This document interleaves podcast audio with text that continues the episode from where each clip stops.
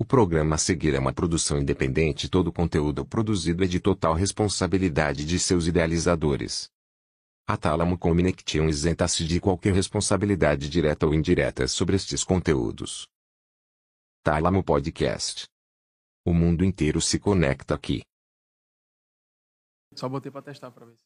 Segundou e hoje é dia de Tálamo Podcast. E hoje com uma mesa recheada, né? Hoje temos também algo inédito, uma apresentadora feminista, ou não, feminina, tá? Uma apresentadora feminina. Outro, outro quase se queimou ali, não, gente, isso é um programa sério, nós estamos fazendo. O pessoal tá rindo demais, É mas é brincadeiras à parte, mas hoje temos uma outra pessoa compondo a mesa. É, e dessa vez é, é- é uma pessoa que é do circo, do circuito aqui da galera, só que estava só nos bastidores, né? Deixa eu apresentar. Aliás, ela mesma vai se apresentar. Muito boa noite, minha querida. Se apresente se for público, que a partir de agora você vai estar cadeira cativa aqui, é isso? Boa- Exatamente. Sim. Tem cativo assim daquele jeito. Aham. Uma vez aqui, outra vez ali. Como, Só- só como em esse programa- aqui? Não como Só em programas um importantes, um pô. pouco Ela vai aparecer, é, tu tá exato. entendendo? Olha, viu? Exato. Eu Exato. soube. É, Eu defendendo Mas é o brincadeira. Eu Eu sou- jeito. que eu vou ser convidada só nos melhores. Aí eu sou o quebra-galho aqui. Esperto. O pessoal chama aqui, é, é, eu vou chamar a Severina, aí a Ramone vai apresentar. Tô brincando, gente. E nosso querido Alex Fala, também. O galera, estamos de volta, graças a Deus. que que tava acontecendo com você? Rapaz, é. Fala muitas coisas, né? Olhe para a lente vida. da verdade. Eu vou olhar pra você aí de casa, falar nos seus olhos. Estava em um momento né, de resolução de atividades intrapessoais. Olha só. Olha, profundo, hein? Meu Deus, que isso? Mas tá, tá à altura da nossa convidada aqui dessa noite, não é isso? Inclusive, eu Ah. fui ver o currículo dela, né? Tomei essa Ah. liberdade, obviamente, pra conhecer a convidada. Aí eu achei, não, currículo normal e tal. Se sentiu humilhado? Quando eu peguei. Ah, Não. Não, quando eu peguei o currículo que eu olhei, pô, não, peraí, eu tenho que tomar, pegar um café pra me ler. Nossa, com bo- calma, porque é muita coisa, cara, entendeu? Não, tu não pegou um café, tu pegou um cappuccino. Peguei- É, um cappuccino. É, um cappuccino. café expresso ou algo assim. É. Né? Padrão E- elevadíssimo, tá? Padrão elevadíssimo. Não, o, o, o Tálamo Podcast tá assim, tá, tá um foguete assim, meu Deus, aqui, ó. Aí, ó, falando em padrão elevadíssimo, né? Pois é. A Delane aparece no celular. Delane, é. Meu Pois é, Deus, não tu é, tu és onipresente. Gente, é, convidando você para e se inscrever no nosso canal, tá? É muito importante que você compartilhe agora. É você que está entrando aí. Eu sei que também tem muita gente que vai ver depois o programa.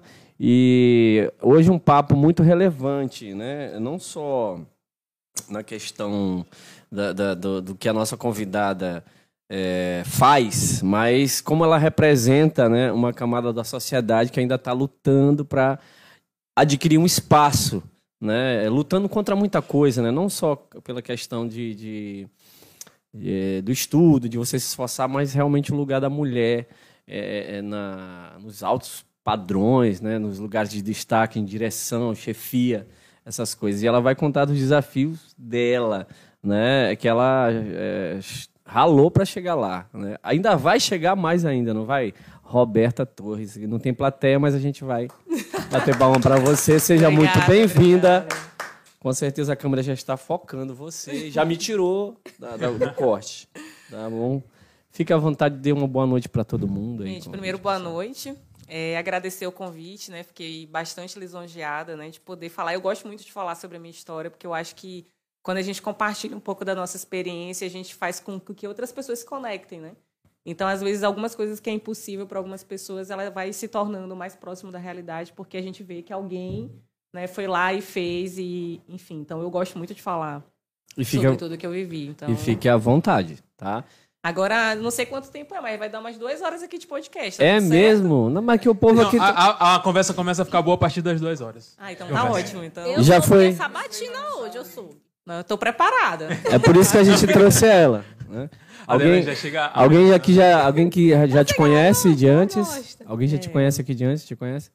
Então, tô preocupada. Assim, na hora que eu olhei aqui, eu, eita, tem gente aqui Então, que arquivo, arquivos, Será que arquivos confidenciais serão abertos. Será? Será mais profundo do que o arquivo confidencial do Faustão. E não se esqueça, também siga o nosso perfil no Instagram, né? Me lembra aí o perfil do Instagram.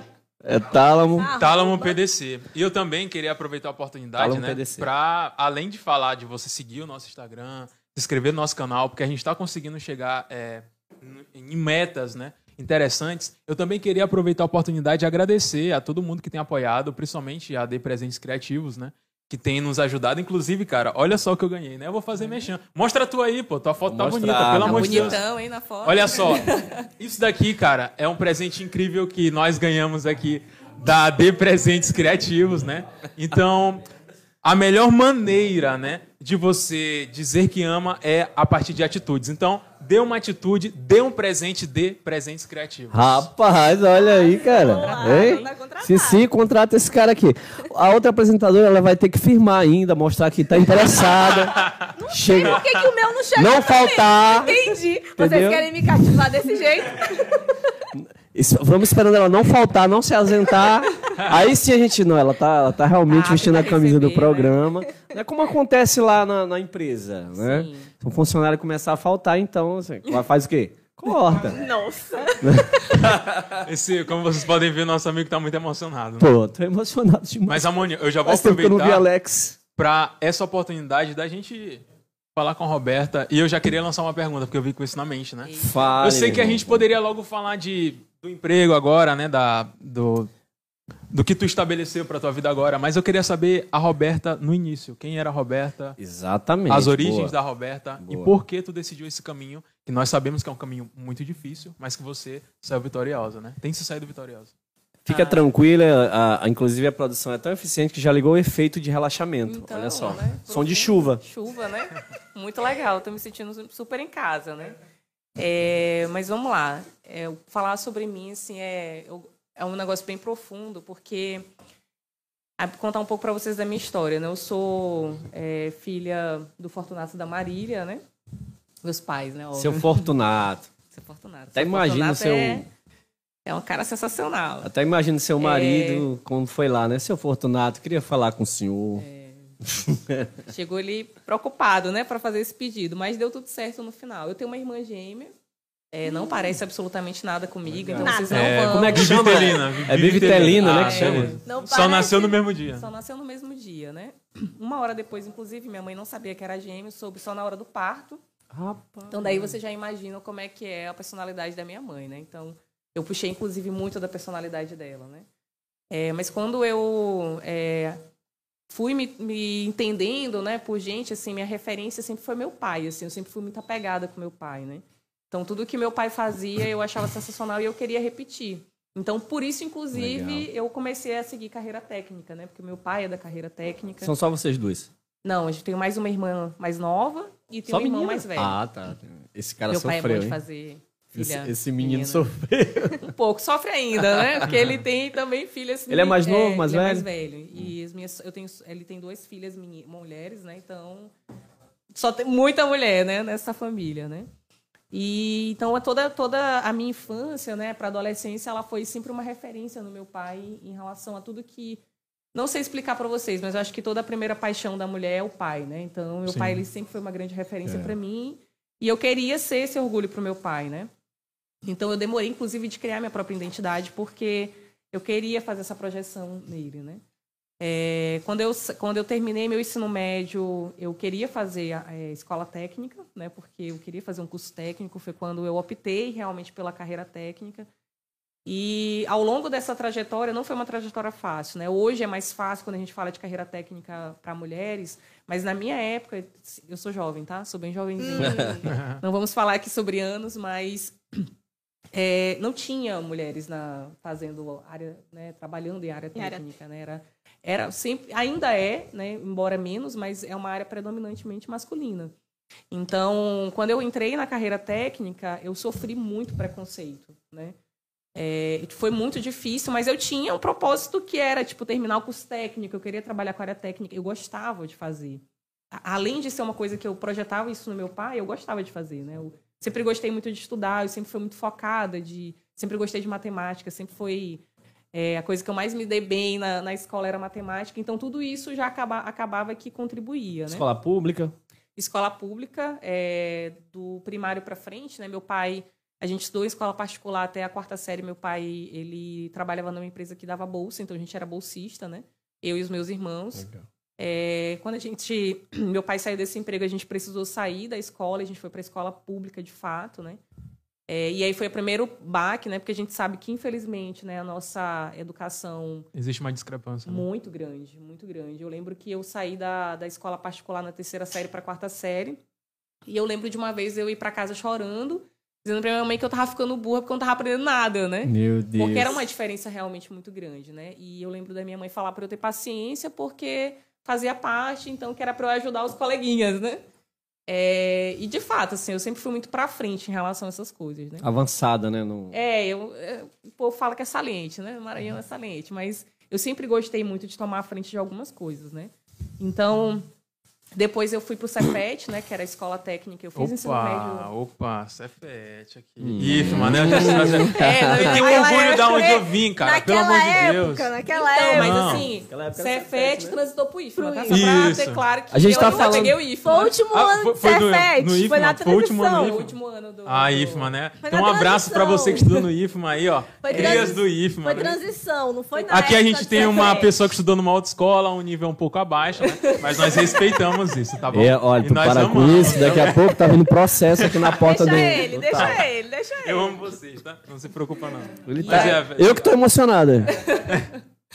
Não, Vai. Cefet foi uma. é, de fato, foi um, um grande divisor né, na minha vida em relação a, a tudo. Uma- a- pela própria cultura, né? Embora fosse um ambiente predominantemente masculino, mas eu nunca, me, eu nunca me coloquei nessa posição de vitimismo. Eu sempre fui uma pessoa que me posicionei, né?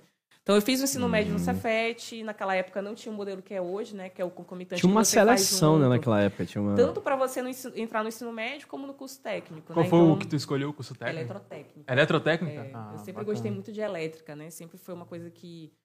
é, eu sempre tive paixão de, de estudar elétrica. Eu né? fui também escolher Tanto isso que aí. casei com engenheiro eletricista. Só para Ó. vocês terem a ideia de como a paixão pela elétrica é tão forte, né? E aí, quando eu terminei o curso técnico, é, eu estava fazendo já vestibular, né? E aí eu passei para. Por incrível que pareça, eu tinha, eu tinha uma dúvida muito grande em relação à carreira profissional. Porque eu queria muito ser diplomata, era uma coisa que me enchia os olhos. E queria muito ser engenheira. Mas por que diplomata? Aonde que tu pegou essa referência? Porque eu, é, quando no Cefet eu tinha uma professora de português que ela infelizmente já faleceu, que era Elaine, né? Acho que não sei se você chegou a conhecer, mas era uma professora que era uma grande referência e a gente falava muito sobre é, história internacional, né? A gente falava muito sobre política e tal, e, e ela falava muito para mim que eu tinha um perfil muito grande de uma pessoa que tinha capacidade de fazer argumentações e negociações, né? Então, ela, é- ela foi uma pessoa que puxou isso. Ela até falou assim para mim, Roberta, por que você não faz comunicação? E eu não tinha a menor vontade de fazer nada na área social, porque a minha cabeça era muito técnica. E aí, quando eu fui fazer o vestibular, era na época do PSG, eu fiz o PSG para engenharia elétrica e optei por fazer é, o vestibular tradicional para comunicação é, social na UFMA, né?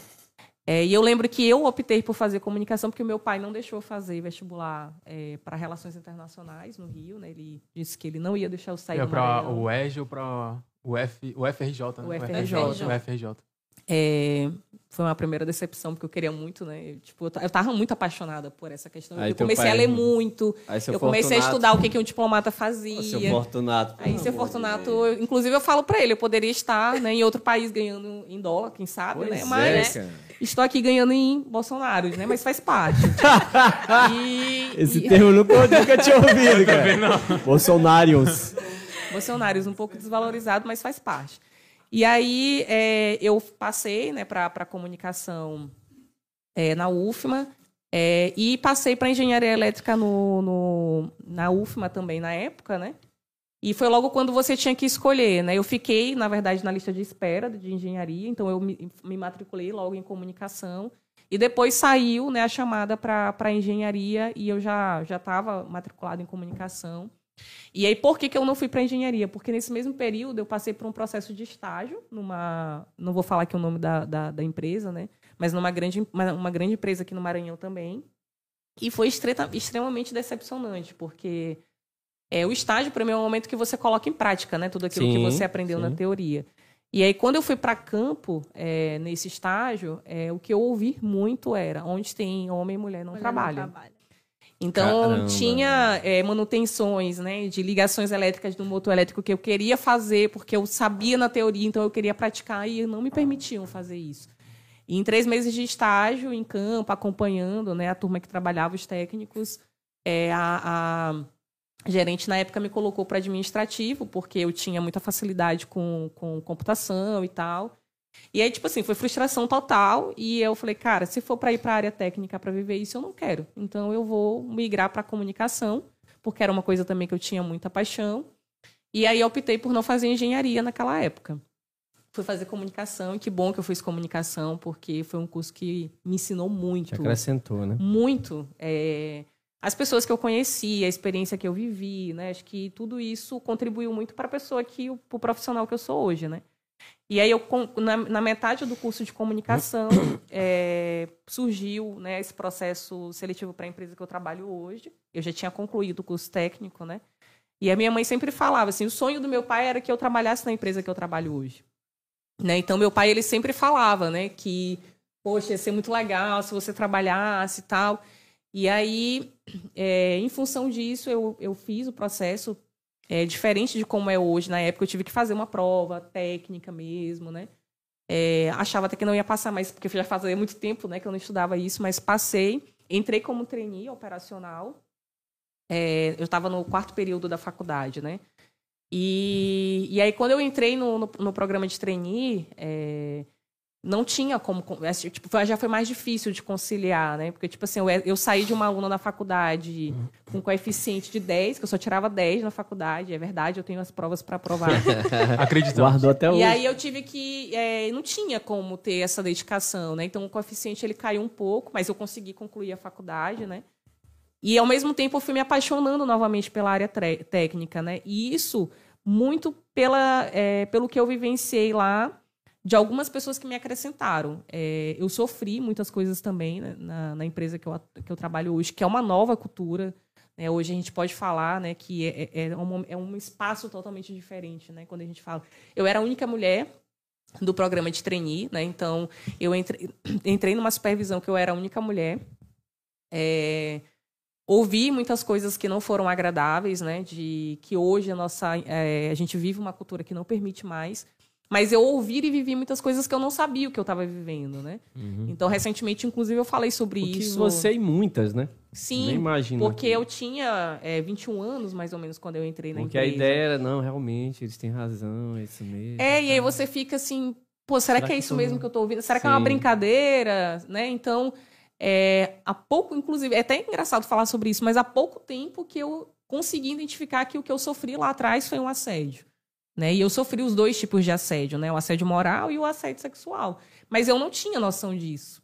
Porque você, a gente é, foi criada, né, infelizmente, numa cultura que a gente é colocada como. é, a gente- a- não nessa posição de, de, de argumentação, né? A gente, a gente foi criado numa posição de, de subordinação, né? Porque é, a, própria, a própria religião te, te leva, às vezes, para isso, né? Essa, su- essa subordinação que não é exatamente o que, Exatamente. né? que é, que é deturpada, né? Muita gente não consegue entender o verdadeiro sentido. Perfeito. Porque a própria palavra de Deus designa a subordinação. Sim, exatamente. Então acaba que deturpa um pouco desse conceito. Então, lá eu depois de um tempo, né, eu fui entender isso. é, eu vivi várias fases, né, de cara, será que é isso mesmo que eu quero, né? Pô, mas isso Vários conflitos, né? muitos conflitos, né? E durante esse processo de conflitos, eu tive pessoas que foram muito providenciais na minha vida, né? Pessoas que contribuíram, que foram meus mentores, né? E por incrível que pareça, homens. É, eu gostaria até de citar um aqui, que é o Brusaca, que foi um, um cara que me acolheu, assim, e é o meu paizão, né? Eu chamava bom, ele de cara. paizão.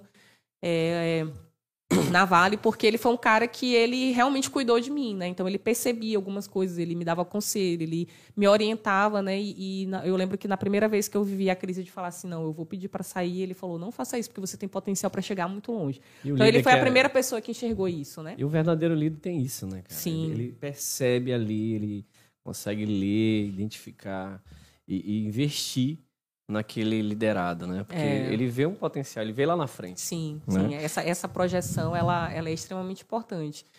E aí passou, eu, eu estava ainda terminando a faculdade, quando eu terminei a faculdade, eu sempre falo isso para as pessoas com, com quem eu convivo, é, que eu acho que é, você precisa saber o que você quer. Acho que esse é o primeiro ponto, né? A questão é é uma palavra que está tão banalizada, mas a gente precisa falar dela que é propósito, né? E, e talvez seja o motivo de muita gente hoje se sentir frustrada na profissão que, Sim. visa, né? Inclusive, eu, eu tenho que citar isso. É uma frase que eu gosto demais, que é de Abraham Lincoln. Ele diz assim, que o homem em uma estrada reta, ele nunca se perde, né? Uhum. Então, se você tem noção da onde você vai, por mais que seja longo o trajeto, mas tu não vai estar perdido. Perdi. Tu tem um foco ali, tu vai conseguir Sim. chegar. Por mais que demore, mas tu vai conseguir chegar em algum Verdade. momento naquilo dali, né? É, tem uma outra frase que eu, que eu acho que até um complemento disso, eu não vou saber o autor, Sim. mas que fala que se você não sabe onde chegar, qualquer lugar tá bom, Isso, né? isso. Qualquer Né? lugar serve. Pra É, quem, qualquer lugar é, quem não serve. sabe o que quer, qualquer coisa serve, né? É, então, assim, uma, uma das coisas que eu é, coloquei na. Eu acho que existem os marcos na vida da gente, né? Óbvio que quando você está ali no seu período de formação, você ainda está entendendo o que, que são suas, as suas habilidades, você não, não tem muita noção do que, que você quer profissionalmente, né?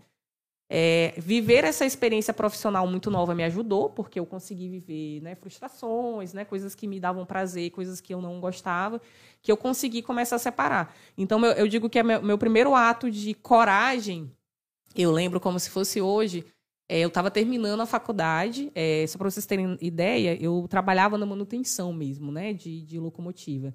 E eu ia para debaixo da locomotiva, me sujava de graxa mesmo. É, e eu não tinha, eu não sou uma pessoa vaidosa, então isso não era um problema para mim. um Às vezes eu problema. chegava na faculdade, não Ai, dava minha tempo unha. de banhar, e o pessoal falava, Roberto, o que que é isso no teu braço? Eu via, tava suja de graxa. Era situações mais ou menos assim, né? E eu lembro que quando eu estava terminando a faculdade, é, eu, eu cheguei pro meu gerente na época, né, e falei para ele, ó, eu tô terminando a faculdade, é, acho que posso contribuir mais pra, pela empresa e gostaria de uma oportunidade e um processo diferente, né? Gostaria de sair da manutenção. E aí, só para fazer um parênteses, foram três anos mais ou menos direto na manutenção, que várias pessoas tentaram me tirar da manutenção. Mas não porque enxergavam potencial em mim, mas porque eu era mulher e que talvez eu trabalharia melhor numa área administrativa. E eu sempre batia, não, Não, não quero, eu quero entrei para ser técnica, eu quero aprender, porque eu realmente queria aprimorar é, o que eu tinha aprendido teoricamente na, na escola. modo, eu acho que isso é bom, né? Porque te deixa com mais certeza. É, É. isso que eu quero. Né? É, porque sempre vai ter. Sempre você tem um Ainda foco mais ali. ela, que é meio saliente. diz assim, Cara, É. vou Agora mostrar que que eu tirar, eu vou faço. Eu ficar. vou mostrar que eu, eu, eu vou faço. ficar só porque eu tô dizendo. Cara, isso, isso na realidade é uma forma de defesa, né? Porque se tu vê uma, alguém que tem um potencial maior que o teu, se tu tem uma posição superior àquela pessoa, tu vai tentar excluir de qualquer É, forma, cara. Então talvez isso daí É, foi tem- tem- alguma coisa, tu tinha uma habilidade com certeza naquilo que tu fazia. Tem e isso também. consequentemente, né? É, o cara ele tenta fazer de tudo pra Ofuscar tirar. ali é mais tal, fácil ele tirar do que ele conviver com aquilo dali. Sendo É. que isso é idiotice, né? Porque se o cara conseguir ver alguém que é melhor que ele, ele pode Mas- aprender e crescer também com isso. Né? Exatamente. Você cresce e você vai puxando as pessoas. Isso, esse, esse é meu, meu conceito de quando a gente fala sobre liderar, né? E aí, quando, quando esse gerente me ouviu, ele falou: Não, eu já. Eu conheço 50 pessoas aqui nessa estrutura, você é uma dessas 50 pessoas, me deu uma oportunidade para trabalhar com um processo que foi um processo que eu, tipo, mergulhei, fui estudar e tal, e, e- e gostava de falar e, e- e, sabe, com propriedade. Eu gosto de falar com propriedade das coisas, então eu vou estudar. Quando alguém me coloca em alguma determinada estrutura, processo, eu vou estudar para poder falar com propriedade, Então é né? perfeccionista com as coisas? Eu não sou perfeccionista, né? Mas é, eu tento trazer o, o- o máximo. Tipo, eu, eu consigo. Fazer bem feito. É. Não, eu não sou aquela pessoa detalhista que Minuciosa. tem que. É, não. Mas eu gosto de fazer uma entrega. Ah, eu gosto de, de concluir uma entrega. Eu, eu acho que é muito importante você concluir marcos. Então, isso para mim é um, é um valor muito importante, né? E aí, quando eu, quando eu fui para essa área, eu aprendi muito, cresci muito. Isso foi uma coisa que é, alavancou a minha carreira, né? Porque quando você aprende processo, quando você começa a, a se aprofundar né? e falar com propriedade, as pessoas elas te enxergam mais. Porque é, as pessoas percebem o valor, né? Poxa, acho que ela sabe o que está falando, né? Então, comecei a ganhar respeito na empresa que eu trabalho, né? E aí, uma coisa que foi muito bacana, com, com o tempo isso foi passando, é, eu fui ganhando muita propriedade e tudo. Mas isso tem um ponto que, que eu acho fundamental, porque isso, se você não tiver controle sobre isso, isso vira arrogância. Porque as pessoas, você começa a ter muita. É, muita propriedade no que você está falando, você perde às vezes, né? É, talvez a, a, o equilíbrio disso. Eu perdi em um, um, determinado momento, né? Eu achava que eu conhecia muito, eu achava que eu sabia muito, as pessoas iam falar comigo, eu sabia o que, que era. Então, às vezes, na hora de argumentar, eu perdia, né? Um pouco do da, da medida, né? E aí tive um momento mesmo de, de tipo assim, passo para trás, né? Preciso corrigir rota. E essa correção de rota ela aconteceu e ela fez eu mudar muito meu comportamento, né? E aí tem um negócio, uma ferramenta que eu acho que é fenomenal que se chama feedback, que a gente não dá o valor, né? Mas o que que um feedback transparente, bem dado, claro, com exemplos, faz alguém né, mudar a trajetória e a vida. E isso aconteceu comigo. Então, eu recebi um feedback né, de, um, de um gestor que hoje, inclusive, é meu gerente, né, que, que é o João. E ele me deu um feedback muito, muito transparente, muito, muito forte. Né? Eu brinco com ele que eu digo para ele que foi uma, o feedback mais longo que eu recebi na vida. Eu chorei e ele chorou junto. E a gente se conectou, né? E né, du durante esse processo, eu entendi que eu precisava mudar. Porque até então eu achava que tudo que eu estava fazendo era correto.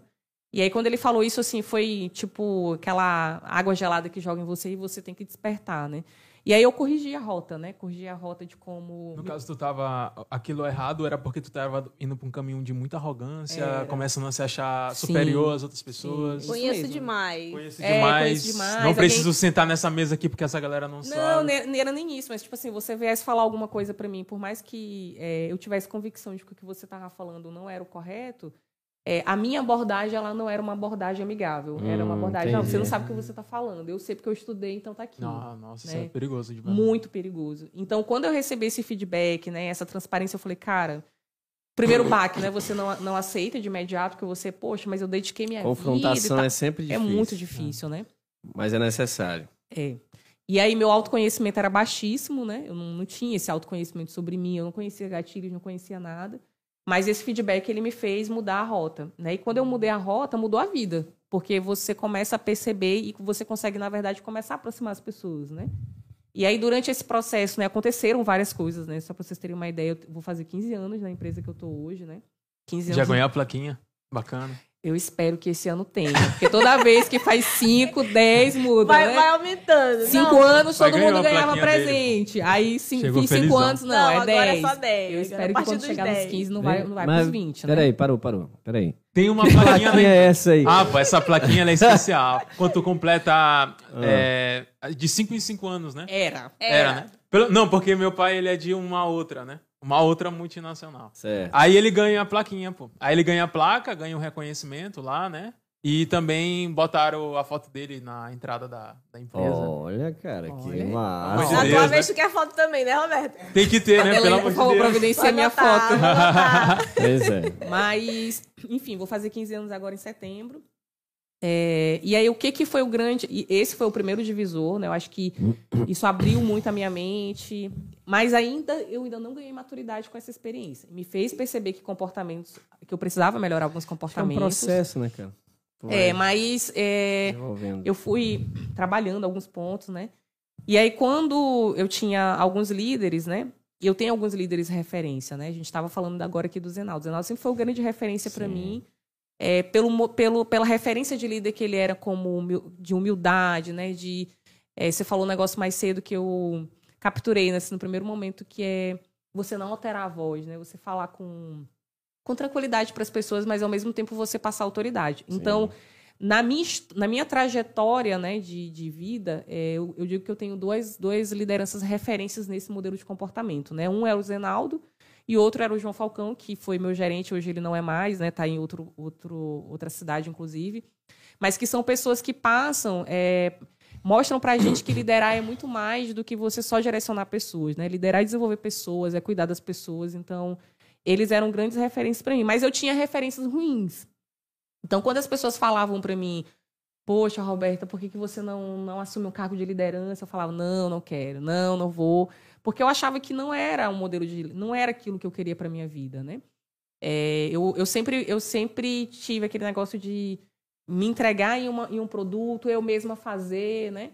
Tu era daquele tipo de por exemplo é, a missão é lavar essa xícara Mas se não fosse lavar como tu queria pra lavar, então não servia, né? Não, não eu prestava. era exatamente essa pessoa. É, cara, é complicado exatamente isso. essa pessoa. Então não, eu vou- ficava. não vou delegar porque a pessoa que vai fazer não, Não, vai fazer, fazer. tipo do assim, a única coisa que tem que ser feita é lavar a xícara, mas se não lavar como ela quer pra lavar, não funciona, né? Tipo assim, E, e por eu ser assim, eu sabia que eu não ia tu, saber tu preferia ninguém. evitar situações assim do que... É. E aí eu lembro que é, durante esse, esse processo né, de, de, de, de decidir né, para a carreira de liderança, é, o, o João, né, que o João Falcão, que, era, que é esse cara, que é referência e tudo, ele numa conversa comigo, ele perguntou por quê, né? E eu falei para ele, olha, é, eu não, não acho que, que isso me representa, né?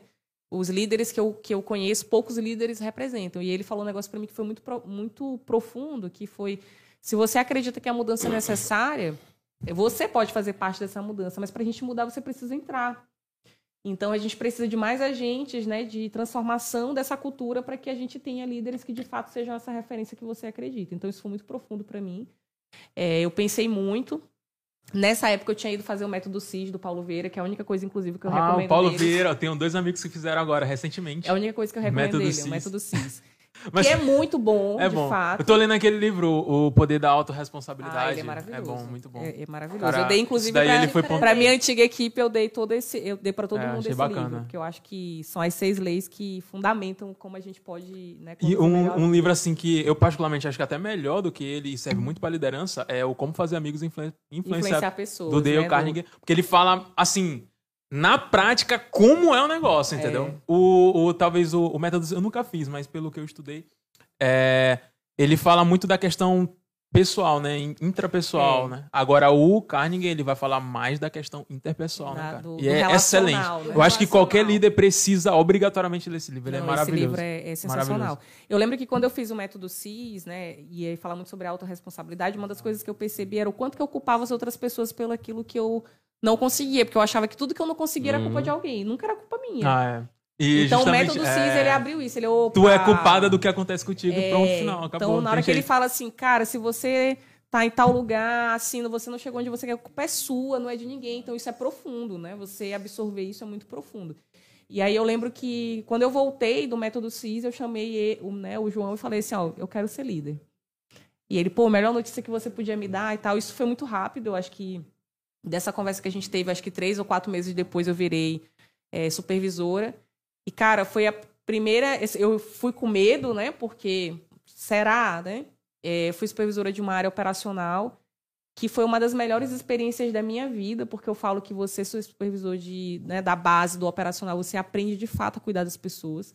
E eu criei relações lá que, quando eu saí de lá, eu chorei um dia todo. Né? Foi muito profundo, porque eu me conectei com a turma, né?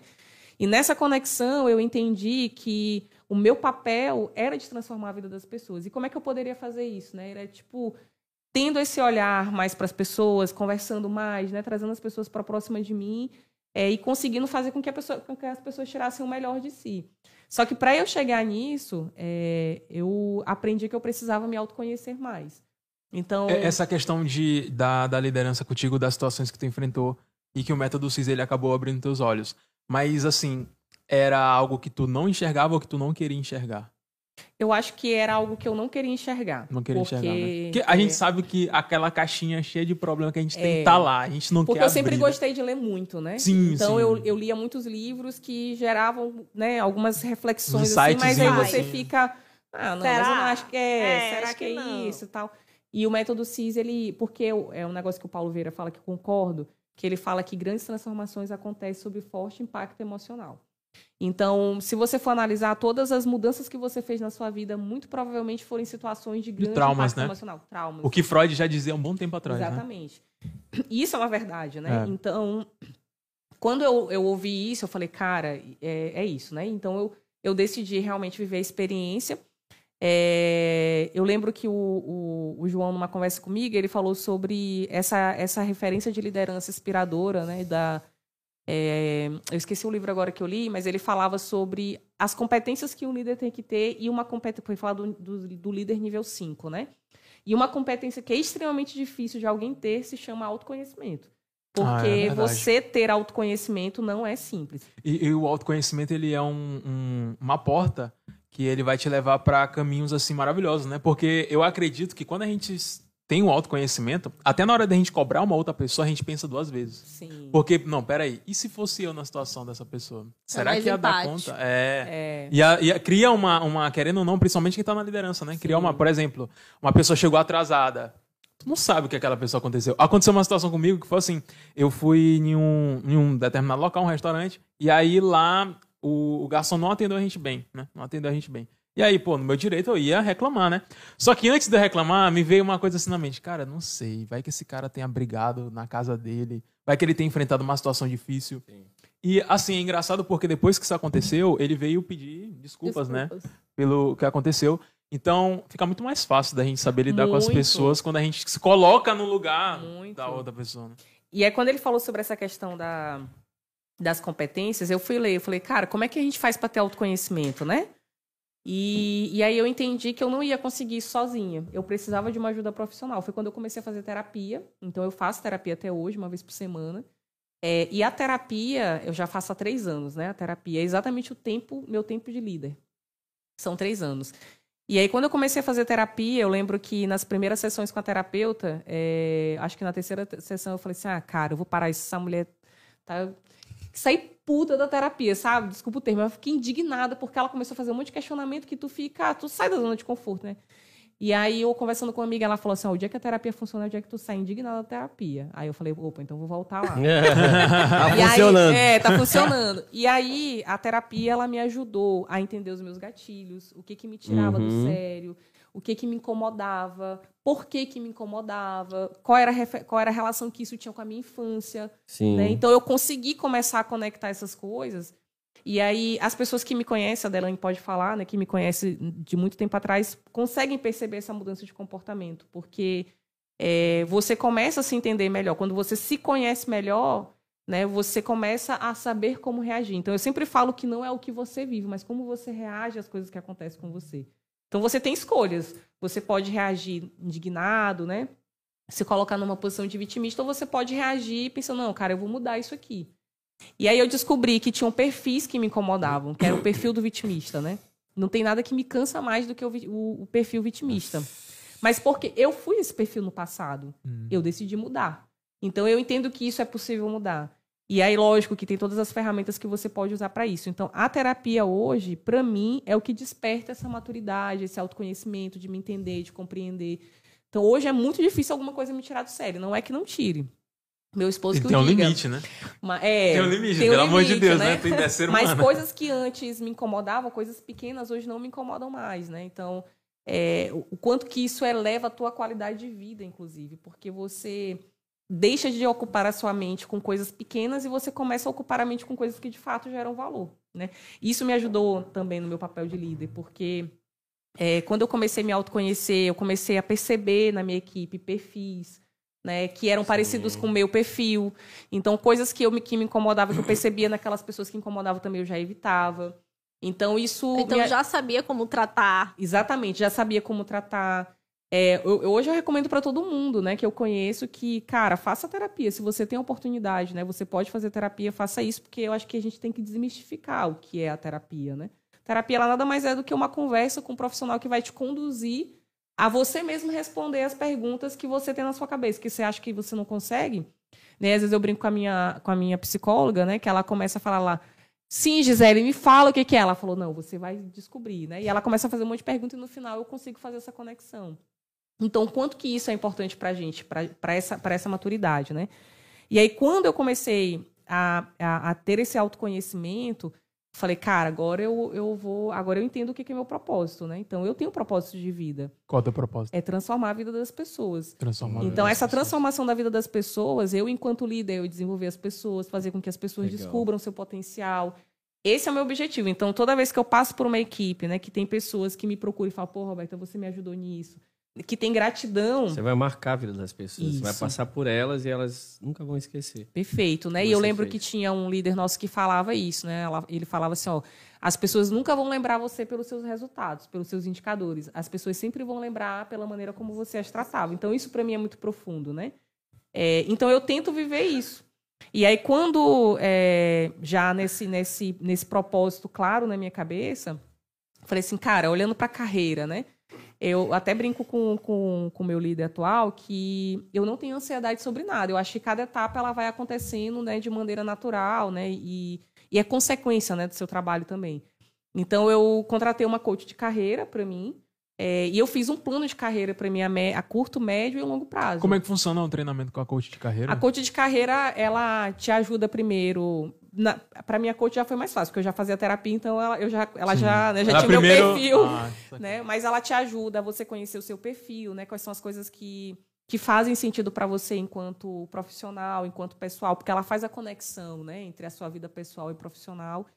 É, e, ela, e ela faz um exercício mesmo de captura, né? De não te, não te dar nada desenhado, mas ela começa a capturar o que, que tu gosta de fazer, o que, que você faz bem. O que, que Porque existe uma diferença entre o que você faz bem e o que você gostaria de fazer. Mas existe uma conexão que você pode fazer, né? O, fazer o que você gostaria de fazer bem também. Né? Treinar, tem... treinar habilidades. Né? Exatamente, né? treinar habilidades. Então ela vai falar sobre a importância dos hard skill, do soft skill, né? Porque muito mais importante, importante do que o hard é o soft, né? Que é o comportamento, porque o comportamento é a essência. E aí, é, nessas perguntas que ela vai fazendo, ela vai utilizando algumas ferramentas de coach que você vai conseguindo conectar.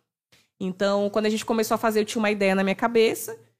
Ao longo do tempo, eu já mudei essa ideia. Mas hoje eu tenho um plano desenhado de carreira para mim, né? Quando eu olho curto, médio e longo prazo. Isso é muito claro, né? Então, isso me faz ter muita tranquilidade nas coisas que eu faço hoje, porque eu não faço nada atropelado, eu não faço nada. Às vezes vem uma oportunidade, a pessoa, pô, Roberta, vai lá. E tá falando, não, não é o momento, não é agora. E tudo bem, né? Porque eu acho que. E já pintou? Já. Já, já pintou várias oportunidades, né? Inclusive de sair da empresa, né? É, eu não uso muito o LinkedIn, né? Mas é, esses dias eu até falei, tem um tempinho já, eu conversando com uma amiga, eu falei, pô, teve uma empresa de consultoria que entrou em contato comigo, uma empresa internacional, inclusive, de consultoria. E aí depois eu até brinquei com ela, eu falei assim, cara, eu nem dei o retorno, porque não fez o menor sentido para mim naquele momento, né? Eu brinquei, falei, perdi, perdi a oportunidade, né? Porque eu nem, nem respondi, né, a, a recrutadora que entrou em contato comigo. Mas estar bem no momento de carreira te faz tomar decisões muito mais sensatas, porque às vezes quando você não está bem, ou você não sabe o que quer, você vai se tomando decisões avulsas que você se arrepende depois. Então eu tenho essa tranquilidade e hoje meu objetivo é fazer com que as pessoas que fazem parte da minha equipe também tenham essa tranquilidade. Então eu deixo as pessoas muito à vontade para escolher o que elas querem de carreira, né? Eu, eu tenho é, uma, uma, um valor comigo que é não prender ninguém na minha equipe. Então, se surge uma oportunidade diferente para alguém e alguém vem falar comigo, eu vou falar, cara, se te faz feliz, se faz sentido para você, vai. Eu não fico barganhando, porque eu acho que essa barganha ela te, ela te deixa na dúvida em algumas situações. Já em teve, que sentido, assim? Eu ia perguntar justamente você, isso daí. Você já teve uma conversa com o Josimar sobre isso? Não ia perguntar isso. Ele tá gostando muito de podcast. É, né? O que, é que você aconselha para ele? Não, o Josimar, a gente vai fazer um feedback depois. vai ter um pra um, né, Vai ter um one com ele, inclusive na próxima semana, depois eu passo para vocês aí como foi. Mas o pior, e o pior é que ele tá te usando. No dia que tu chegar para ele, não, você foi lá. você viu. Ainda bem que ele sabe que poder de barganha não funciona comigo, né? Mas, brincadeiras à parte, assim, acho que é é muito nessa linha de como você pode impactar a vida das pessoas. Mas né? assim, nesse teu meio de liderança, é, aproveitando tá falando bastante disso, teve alguma situação que te disse, ah, tipo assim, a pessoa fez algo pela pessoa, a pessoa, a questão da ingratidão, e chegou a, a te balançar assim, algo muito impactante, ou ah, tu sempre conseguiu lidar com aquilo dali e tal? Não, já teve. E tu assumiu a liderança depois que tu já tem uma certa base, né? Porque tu, é. primeiro foi se preparar. Mas peraí, tu foi proposital isso? Tipo assim, não, eu quero ser líder, eu vou, vou primeiro ajudar é, minha casa. Pra poder... Porque ela já foi já preparada, pô, não tem jeito. Assim, Qual momento nessa transição que tu percebeu que tu precisava do autoconhecimento pra ir? Eu falei assim, não, vou fazer o método CIS porque eu quero ou não. Vou fazer o método CIS porque eu quero me conhecer e depois eu decido. Como é que foi esse meio? Mas, Mas rapidinho, porque... é, é, é deixa ela explicar rapidinho para quem está assistindo a gente ou para quem vai assistir o que, que é o método, método CIS. Ah, tá. Bom, não é gostaria de fazer propaganda do Paulo Veira, mas vamos lá. Né? Pessoal, a gente comenta aqui e tal, é mas verdade. eu penso, meu Deus, o que, que, que, é, é método Não, então, tem um, um Fala, uma instituição, né? Uma instituição chamada Febracis, que é o presidente dessa instituição é o Paulo Vieira que ele é um coach, né, que, que trabalha... O, o, foco dele é esse trabalho de coach, né? Então, ele tem ele forma, né, coaches ao longo do, do, do. Brasil, no mundo, inclusive, acho que nos Estados Ele tem em Unidos. outros países, América, do, América Latina, América Que aí do você Norte. que tem vários tipos de coach, né? Inclusive eu fiz o curso de coach dele, né? Mas, Hum. enfim, esse é um, um- um capítulo à parte. Próximo podcast a gente fala sobre isso. E um- ele tem um método chamado método CIS, que é um que ele chama de imersão durante três dias, é, que inclusive é uma cópia do Tony Robbins, não sei se vocês já ouviram falar. Isso que é, por isso que eu não, eu não. Tipo assim, por isso que eu fico naquela, porque eu olho o Tony Robbins, é muito parecido. É muito, é cópia. É, Ctrl-C, Ctrl-V, né? Coach, É. coach integrado sistêmico, uma E coisa é assim, né? O isso, método É CIS. né? isso. Mas o que é o método CIS? Ele é, um- é uma imersão de três dias, onde você fica de 9 horas da manhã até é, 3 horas da manhã do outro dia. É Uhum. bem intenso mesmo. Onde você faz várias ferramentas de coach, né? A roda da vida, você faz ferramenta de conexão, rapó, enfim, várias ferramentas ao longo do dia todo. Hum. Por incrível que pareça, você não fica cansado, porque é tão intenso que você vai sentir o cansaço só no terceiro dia. Só para vocês terem ideia, depois que eu terminei o método CIS, foram três dias, eu senti febre dois dias depois, porque o corpo fica tão. É tão intenso esse Sim. negócio que o corpo ele sente, né? E algumas pessoas já tinham me falado isso. Eu falei, ah, isso é conversa e tal, mas realmente o corpo ele sente, né? Deixa eu ir lá mesmo, ver se é. É, deixei lá, ver se é Não isso pra ir no mesmo. Tony Robbins, vamos aqui no, no Brasil. É, não tal. deu pra pagar, porque Tony, Tony Robbins, Robbins é dólar, é- né? é mas, dólar. mas assim, vale a pena, eu recomendo. Eu acho que é uma das coisas que eu, que eu recomendo dele, realmente é o método CIS. É, e aí é uma, é uma imersão é total, você vai realmente pra, pra, pra, pra te conhecer, né? Então, cai fichas, você fica pensando, você faz conexões de coisas da sua infância, você consegue Hum. capturar coisas que você não, não capturaria é, conversando aqui entre amigos, né? Então, ele é um método basicamente mesmo de imersão nesse, nesse processo de autoconhecimento. Lógico que lá ele utiliza o espaço para vender várias outras, inclusive eu caí nessa pegadinha, né? Comprei vários cursos, né? Mas dos cursos que eu fiz, Comprei vários cursos. mas um curso que eu fiz, assim, que me ajuda muito, inclusive, na, ne- nesse papel de liderança, eh, foi o CIS Assessment, que é uma ferramenta de análise de perfil comportamental. Cara, sensacional, assim, me ajuda muito porque, como eu estudei muito sobre isso, eu consigo, conversando com a pessoa, durante nesse, esse período de convivência, eu con- consigo fazer algumas leituras de perfil. Então, isso é muito bacana, né? Mas respondendo a pergunta da, da Adelane, é, quando eu, eu as pessoas falavam para mim sobre essa questão da liderança, as pessoas falavam assim: "Ah, Roberta, mas isso é uma característica sua, Sim. né? Você, Porque as você... pessoas já viam isso em ti, só que tu tava ali na resistência. Isso. Mas por, o que que era a minha resistência? Eu não queria fazer parte, né, de uma do que liderança tu que eu via que que não eu era legal. que não era legal. É, e ao mesmo tempo, né, é aquilo que eu falei para vocês, assim, eu, eu era muito de entregar um produto específico. Sim. Então eu não sabia como orientar as pessoas. Então eu tinha receio de, cara, que líder, que líder você? Né? Eu não queria. Eu tenho um negócio é, que eu não vou saber explicar dire- direito para vocês, mas eu gosto de impactar a vida das pessoas. Então eu gosto, por onde eu passo, as pessoas elas têm uma referência positiva minha. Então eu não gostaria de ser um líder, como tantos líderes foram para mim, e falar assim, pô, essa, essa Roberta, sabe, não me ajudou em nada, só atrapalhou minha vida e tal. Eu não queria ser essa pessoa. Eu queria ser a pessoa que, se porventura, e eu realmente não pensava em exercer cargo de liderança, eu pudesse de alguma forma impactar a vida de alguém, né? E eu sentia que eu não tinha como fazer isso, porque eu não me conhecia, né? Eu não sabia o que, que como é, o que que eu, qual era o máximo que eu poderia extrair de mim. Quando eu fiz o método CIS, caiu algumas fichas. Qual era, qual foram as fichas? Que eu tinha uma convicção que estava errada, que eu achava que eu não sabia orientar as pessoas, que eu não sabia direcionar as pessoas. Mas no método CIS eu sabia, eu percebi que eu já fazia isso de forma natural, mas eu tinha um medo que eu disfarçava. Então eu tinha uma autossabotagem absurda ali. Eu ficava, eu tinha um medo que eu não queria assumir, que era medo. Então eu ficava me autossabotando utilizando desculpas. Eu dizia que eu não queria, que não era isso e tal. É porque é mais fácil é, sair como arrogante do que sair como medrosa, né? É, é, verdade.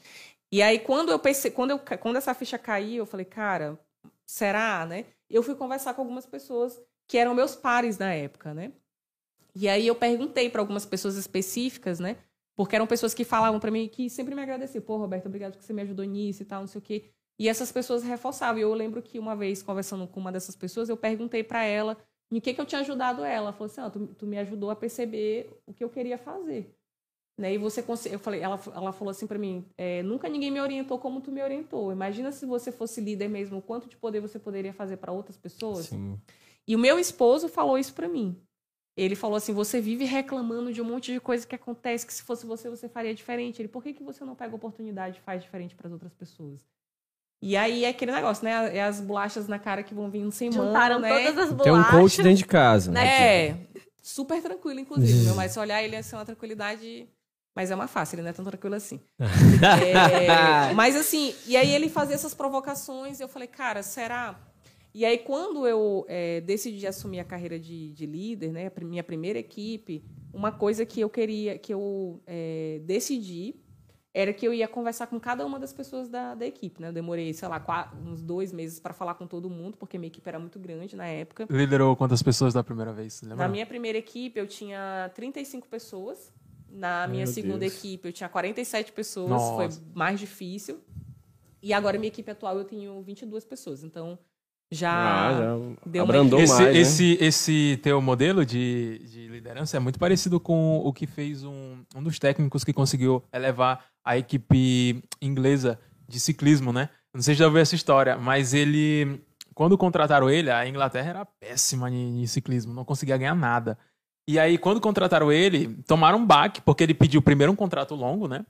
Aceitaram, beleza. Quando ele foi lá, é, ele não fez grandes mudanças. Ele fez pequenas mudanças. Daí tá naquele livro é, Hábitos Atômicos, de James Clear.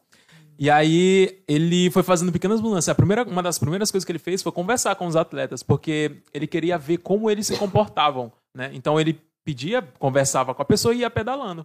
Ia vendo os defeitos, o que, que ele poderia melhorar, ou as qualidades, o que, que ele poderia aperfeiçoar. Então essa tua abordagem aí foi excelente, cara. E é legal você puxar isso, porque na primeira equipe não, porque era uma equipe operacional, então você já tem as especialidades lá específicas. Mas na segunda equipe, né, que era uma equipe um pouco mais estratégica, eu fiz muito isso. Mas no primeiro mês eu observei muito. No segundo mês, né, o meu, meu gerente na época, ele confiava muito em mim. E eu digo que ele é um louco, porque ele foi a única pessoa que confiou que eu tinha Que apostou. capacidade, né, que é o Paulo. Assim, ele... Mas eu acho que tem que ter alguém assim, né? É. Que aposte. Alguém Ainda tem que bem que teve alguém, Ainda bem né? que teve alguém, né? Eu lembro que ele me convidou duas vezes. Eu falei, não, não, não posso, não estou preparada, não, me deixa mais um tempo aqui. Ele falou, ah, agora é a hora.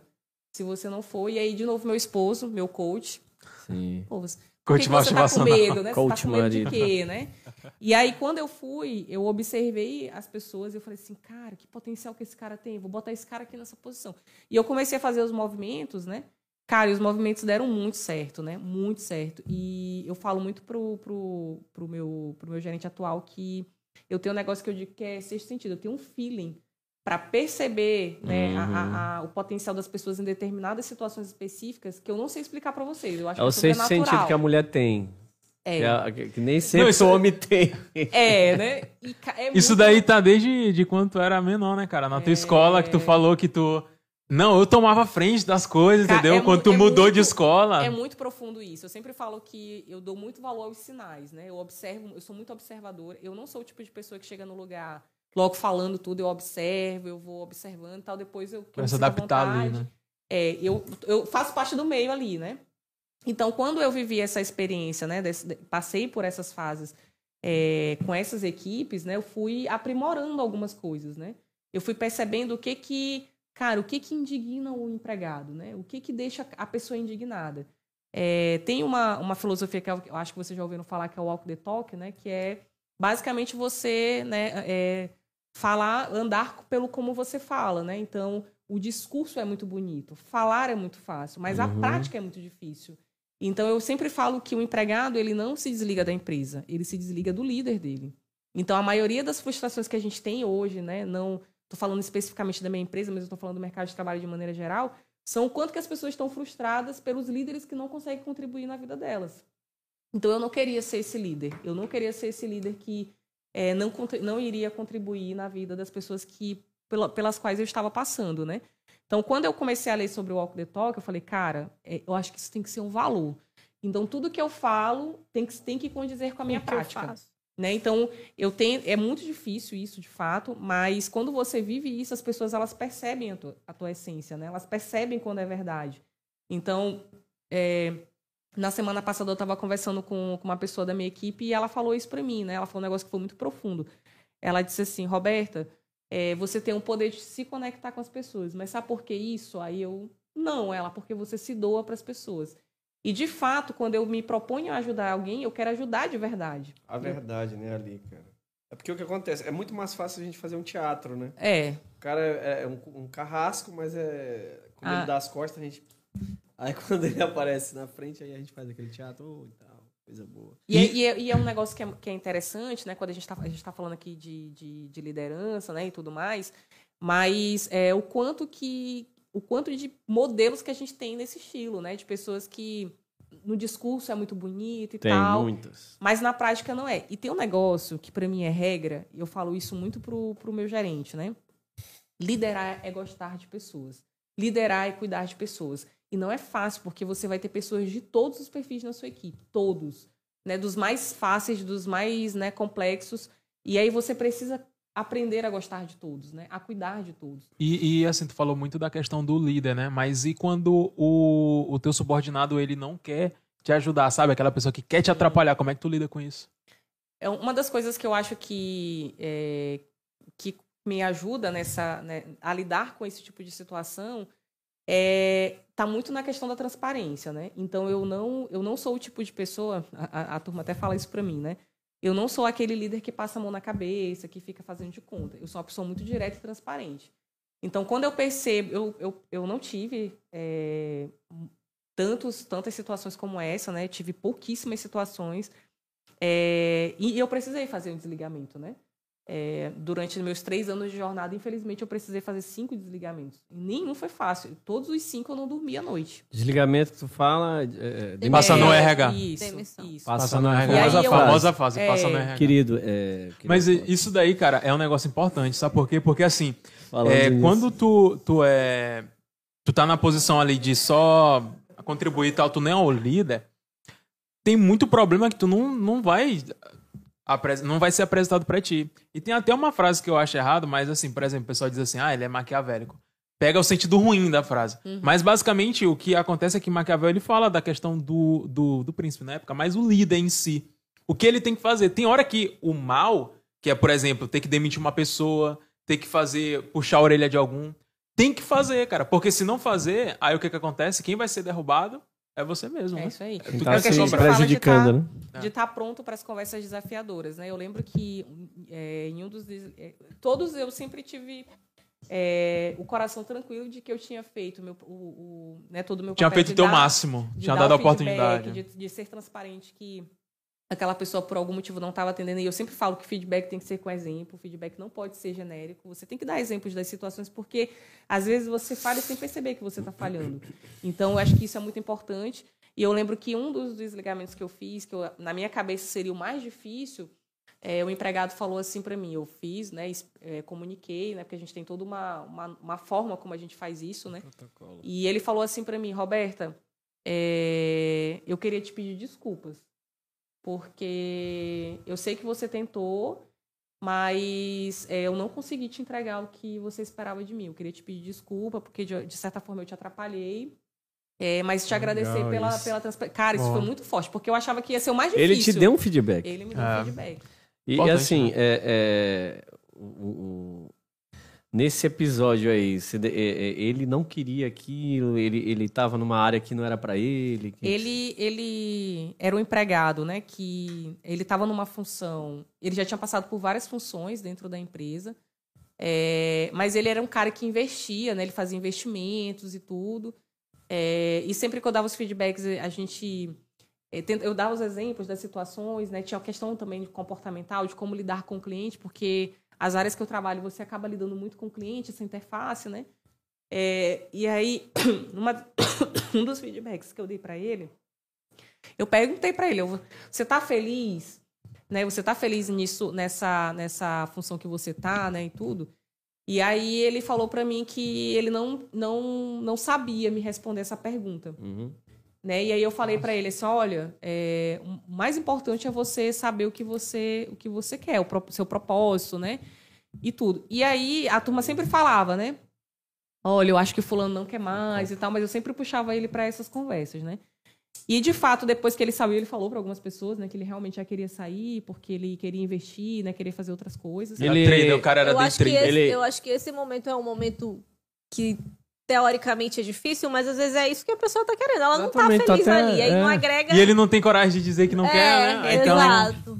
Tem um Aí- negócio que eu aprendi, né, durante esse tempo de coisas, de pessoas que eu ouvi, né, de líderes que eu ouvi, mas que eu acho que isso que é muito importante, né? Que ele fala assim, às vezes, é, quando você faz um processo de desligamento, você está salvando uma vida. Porque você está Um dando talento oportuni- ali, né? você Pra tá ele. dando, Exatamente. a oportunidade da pessoa fazer aquilo que ela Fazer- gosta, né? Que tá ali, já se acomodou. Ele, ele Perfeito. por acaso, ele estava investindo em podcast, algo assim? Não sei Esse dizer. cara é demais, ele tinha que puxar isso. Não tem jeito, cara. Não tem jeito, eu tô até preocupado. Brincadeira, tá querendo fazer- vai mandar- Eu acho que tem alguém Meu jogando Deus. contra ti aqui. Olha, Manda uma mensagem aí, eu te dou um retorno. Tava investindo em podcast. É, tô é brincadeira, gente, isso é só pra quebrar gelo, tá? O assunto tá Mas muito só sério. mas você tá me ouvindo se você estiver investindo. Ei, podcast é bom, é bom. Entendeu?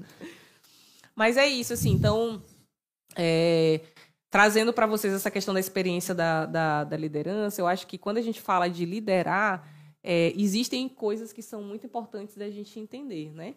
Essa questão do autoconhecimento é importante, porque como é que você vai ajudar alguém se você não, não consegue se ajudar? Então, eu sempre falo para minha turma, cara, se você não tá bem, como é que você vai ajudar alguém? Então, é- é- essa, essa questão da saúde né, emocional, né, da saúde mental, ela é extremamente importante para você ser um líder, né? A gente está num mundo que não tá fácil, né? Acho que esses dias mesmo eu li um artigo que a gente está num boom né, da- das doenças, né, das, das pessoas se afastando por motivos de sanidade mental. Então, a gente precisa estar bem, né? E o que eu falei lá no início, né, é gostar de cuidar de pessoas. É querer, de alguma forma, contribuir na vida dessas pessoas. E eu acho que é, aquele ditado que fala, né, você não pode dar o peixe, você tem que ensinar a pescar, ele é muito real quando você fala de liderar, né? Você precisa desenvolver as pessoas para que as pessoas entreguem o melhor delas. E eu acho que não é todo mundo que consegue fazer isso. Eu acho que a gente ainda vive um momento em que é, a função de líder é status. Infelizmente. A gente É, ainda com vive. certeza, né? Todo prestígio. Essa questão até dessa frase, é, o cara diz assim: ah, não vou te dar o peixe, eu vou te ensinar a pescar. Mas ele não, não faz nem isso, ele só te dá a vara lá, ó, te vira, Te eu quero vira. um tambaqui aí. É, Te vira. Então ele não ensina o cara a pescar, Sim. o cara fica aperreado e ele fica cobrando. Cara, isso é uma coisa doentia, né? Até a gente pode parar pra pensar, Cara, é é- doentio isso daí, cara. Como é que não louco, adoece, né? né? Não Como é, que- não tem como, pô, pelo amor de Deus. Mas assim, uma- eu- eu- quando eu falo. E aí, né? Eu trazendo para a questão da linha de, de- de carreira feminina, né? Não é fácil. Essa, a gente, né, mulher. Não é vitimismo. Eu nunca gostei de falar. De, de falar Isso que eu ia te comentar. com é, relação- eu não. Eu, eu, é engraçado isso, né? Porque é, todas as conversas que eu tive com, com alguns líderes, eu sempre falava assim: ó, não, eu não gosto de ser intitulada, eu não gosto de entrar nesse título da minoria de ser mulher, Sim. porque ela é mulher e tal. E a gente está vivendo essas, essas ações afirmativas de maneira muito forte. Mas teve uma coisa que eu ouvi né, de, um, de um líder lá na nossa empresa que eu achei sensacional e, e mudou a minha forma de pensar. Porque toda vez que alguém falava assim, pô, Roberta, tem um, ah, ah, não tem nenhuma mulher lá, pô, a gente precisa colocar uma mulher lá e tal, porque isso é uma ação Hum, hum. afirmativa, etc e tal, isso me incomodava muito. E aí ele fez um treinamento de líderes, né, que ele fez a pergunta, ele fez a seguinte pergunta. É ele, por que, que vocês acham que a gente precisa ter mais mulheres é, em posições de liderança? Mais mulheres em posições desafiadoras, né? Vocês imaginem quais eram as respostas que vieram. né? Ah, porque mulher é muito organizada. Ah, porque mulher é Isso, querendo ou não, já é um certo preconceito, né? Também. Muito, Muito preconceito, preconceito. cara. Muito. Eu fico indignada quando eu escuto um negócio desse. E as pessoas, né? E, e mulheres falando isso. Que é pior, na minha Sim. visão. Cara, eu acho que é, essa é, é um negócio que eu não entendo. Porque, tipo assim, tu, beleza, tu vai, vamos supor, tu vai lá dar um sermão, né? Em um liderado teu que tá vacilando. Mas e quando é uma mulher, cara? Que, tipo assim, tu, pô, minha filha, tu tem que me ajudar a te ajudar. Como é que tu faz isso? Tá entendeu? queimando a classe. Não, não é nem questão de queimar a classe, mas é porque, tipo assim, tu, tu- ela tá acabando com o teu próprio discurso, entendeu? Como é que tu faz isso? Como é que tu tem essa. Essa é, Primeiro que eu não faço essa, essa diferenciação Sim. se é É homem do ou mesmo mulher. jeito. do mesmo jeito. A minha tratativa né, de direcionamento, de feedback, de transparência, ela é independente do sexo Independente, da né? pessoa. Porque eu acho que quando você traz o, o, o sexo pro discurso, Sim. eu acho que Fica o complicado. sexo, né? a raça, eu acho que Vira tem... uma ideologia. Vira né? uma ideologia. Uma, bandeira que você tá defendendo ali. Exatamente. E aí, aí voltando pro, pro ponto, né? O, quando as pessoas começaram a responder isso, ah, porque, é- porque é mais organizada, porque é mais disciplinada, porque é isso, aquilo, outro, eu, nossa, assim, sabe, na cadeira indignada, acredito que eu tô ouvindo isso, né? E, e aí ele falou assim, não, não é por nada disso. Aí ele, na escola em que vocês estudavam, tirando aqui as escolas técnicas, né? Quanto que tinha mais, mulheres ou homens, né? Aí todo mundo, ah, mais mulheres. Tal. Ele falou assim: a gente precisa colocar mais mulheres porque as mulheres é a maior população da, da- do Brasil. Então, se as mulheres é a maior população, por que, que, não tem mais mulheres, né? E fez muito sentido na minha cabeça quando ele falou isso, porque não é a questão do sexo, mas é uma questão de lógica, né? Se as mulheres estão em maior volume, por que, que nós não estamos em maior volume em posições mais A estratégicas? mesma coisa é a né? questão errado. da população negra, né? Porque eu, particularmente, vivi muito isso, né? Eu Já... já- vivi muito isso daí, cara. Porque, tipo assim, na minha, na minha cabeça não faz sentido. Por exemplo, eu chegar num hospital e eu, pô, não consigo olhar nenhum médico branco, ou nenhum médico negro, Médico cara. negro, entendeu? Eu sim. ficava me perguntando. Quando criança, eu ficava me perguntando, não, peraí. Interessante. Tem alguma coisa errada aqui, pô? Por que, que não tem nenhum médico negro? Eu nunca fui atendido por um médico negro. Eu Nunca. também não. Nunca fui atendido, entendeu? Então eu fico. Não, mas peraí, não, não faz sentido isso daqui, cara. E não é. E aí é o que eu quero, eu concordei muito contigo. Não é a questão de dizer assim, não, eu vou botar porque é um negro pra ficar Sim. bonitinho na foto. Não, cara, tu tem que botar porque o cara é bom. Excelente. Lewis Hamilton, pô. Pô, deu a oportunidade pro cara entrar na Mercedes, viu o que ele tá fazendo aí, né? Sete campeonatos seguidos, vai pro oitavo agora. Porque ele é bom. Sim. Kobe Bryant, Michael Jordan, essa galera toda, eles conseguiram chegar lá, não é porque eu- eu queriam fazer bonito. Não é porque representatividade. eles são os melhores. E acabou, não tem discussão. Eu gosto sempre de assistir uns, uns, ah, assim, histórias de, de crimes ou de, ju, de tribunal, esses conflitos de tribunal e tal. Eu tava assistindo, aí eu peguei o O.J. Simpson, o caso do O.J. Simpson, que era um jogador de futebol americano, negro. Ah, sim. Ah, Eu- eu sim, vi sim. E foi na década da, do- do- daqueles conflitos de negros em Los Angeles, inclusive. E aí repercutiu muito que a esposa dele, a ex-esposa foi assassinada com o amante, ou era namorado, algo assim. E, e aí a levantou-se toda uma questão. Também tinha uma, uma- um conflito com a polícia, né? Que realmente tinha muitos casos de negros que foram assassinados sem, justificar, sem justificativa alguma, né? É, é, é, agredidos e tal. Que era- é, eles eram abordados assim no meio da rua à toa, né? Sim, um cara. negro no carro. Tem muito isso, tem muito isso. Muito. Eu já, eu particularmente, eu cheguei, já cheguei no, no numa loja e o, o segurança ficou me seguindo, cara. Sério, entendeu? mano. Tô te falando, o cara ficou me seguindo, pô. Tô falando, é verdade. Só que o que, que eu fiz, né? Quando eu percebi que ele tava me seguindo, aí eu continuei andando tudinho. E quando terminou, eu fui lá, saudei, cumprimentei ele, falei, desejei Senhor, um bom irmão. dia. desejei um bom dia pra ele. Rapaz. Porque pra mim, cara, é uma atitude que desestabiliza o cara, né? Isso Mas desestabiliza o cara. E a gente está falando, cara, isso é muito real. É, eu, eu, de novo, né? Eu também concordo que acho que a questão da competência ela precisa, né, sobressair sobre, independente se é homem, se é mulher, se é negro, se é branco, etc.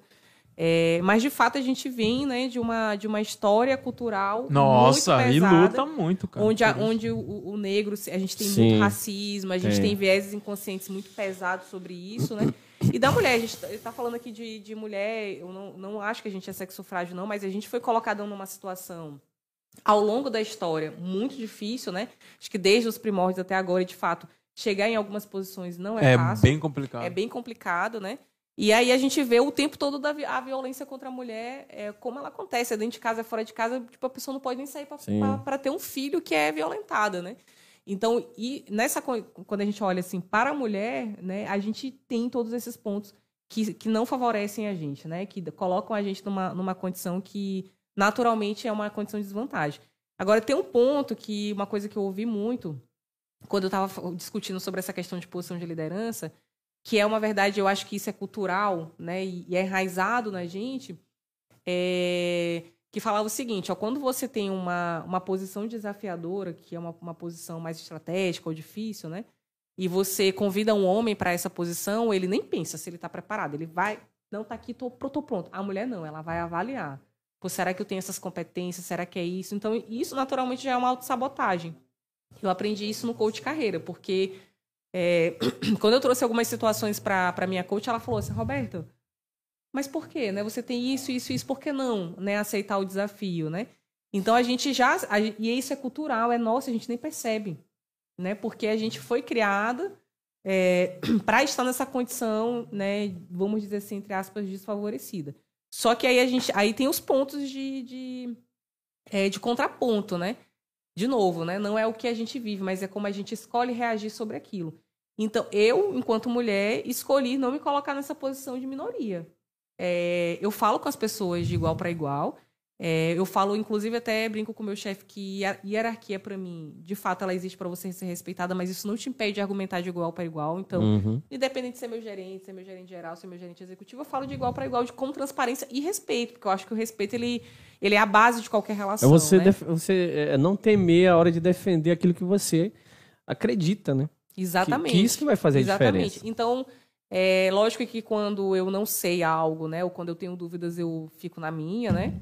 Mas quando eu sei, eu, eu acredito naquilo que eu, que eu tô falando, eu vou lá e me posiciono e me coloco, né? As pessoas, algumas pessoas me chamam de saliente, né? Ok, tudo bem. Mas eu me posiciono, coloco minha, minha opinião ali, porque eu acho que a gente precisa fazer isso. Acho que a gente precisa quebrar algumas barreiras Sim. que a gente cria é, de forma desnecessária, né? Então, as- é, na empresa que eu trabalho, na igreja onde eu, onde eu frequento, né, as pessoas me conhecem como essa pessoa que vai para frente se posicionar e falar. Então, se alguém chegar para mim e falar assim, pô, Roberto, eu preciso que você vá numa reunião assim, assim, fale tal coisa, eu vou lá. Eu vou me preparar antes para aquela reunião, mas vou lá, vou me posicionar. Ah, Roberto, tu não tem medo, tu não fica nervosa? Óbvio que fica. Eu fiquei, tava mega nervosa aqui quando a gente começou a falar. É, mas, de novo, eu acho que é se preparar, é saber o que você está falando. Eu também não chego em nenhum lugar é, para falar sobre algo que eu não vivenciei. Então, até treinamentos que eu dou na minha empresa são treinamentos que eu vivenciei e pratiquei. Né? A Adelane sabe disso. Assim, eu não dou treinamento que eu nunca pratiquei o método. Porque eu acho que você, para você falar sobre algo, para você ensinar algo para alguém, você precisa acreditar naquilo que você está fazendo. Então, eu abomino pessoas que, que vivem de teoria. Eu acho que teoria ela não é nada sem prática. E eu acho que a prática sem teoria também não Sim. funciona. Então, isso é um casamento. Então, eu estudo, eu leio, eu vou atrás, eu né, vou, vou buscar e aí eu vou para a prática. Então, eu tento fazer isso com a minha equipe também, né? Quando a gente... é, eu dou treinamento para minha equipe.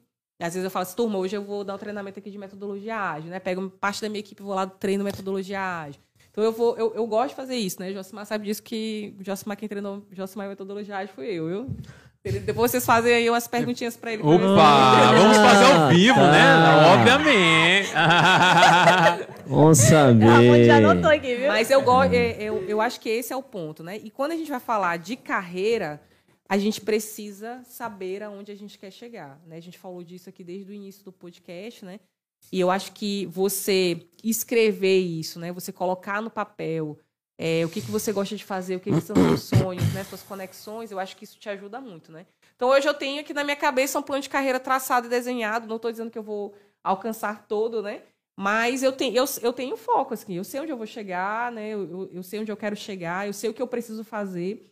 Então, é, toda, todo todo o meu plano de carreira, né, de médio e curto prazo, ele tem um plano de ação, quais são as coisas que eu preciso fazer antes para chegar lá. E aí, para mim, tá, tipo assim, fica fácil, né? Quando Tá muito você... claro, né? Tu tá na estrada reta, né? É, então, assim, eu sempre faço essa mesma orientação para as pessoas, né? Eu, eu fiz meu plano de desenvolvimento recentemente para apresentar para o meu, pro meu gerente.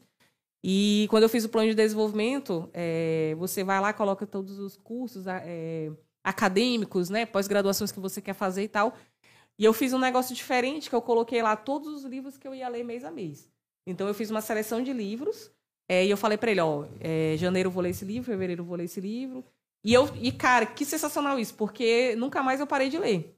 Porque eu tenho uma Qual meta. livro você tá lendo agora? Já, já aproveitando. Já aproveitando. Inteligência emocional. Já né, aproveitando esse assunto de livros, quais foram os livros que tu também acha que te ajudaram a ser quem tu é hoje, a ter autoconhecimento, a ser uma líder melhor? Tem Ai, alguns tem aí que, tem, que te marcaram. que No Não, final, esse aqui. Vamos deixar a legenda no final dos livros. Exato. É, tem, teve, tem vários livros, né? Mas tem. é, não vou lembrar do nome dos autores, tá? Mas, mas eu vou dizer aqui o nome dos livros. É, Liderança e Propósito foi o- um, um dos primeiros livros que eu li, né? A galera já de- vai. Depois a gente vai deixar, mas a galera já vai É, anotando. é, a estreia do líder, do Paulo Vieira, não é esse Paulo Vieira, é outro Paulo Vieira. Cara, esse livro é sensacional para quem está iniciando né, a carreira de líder.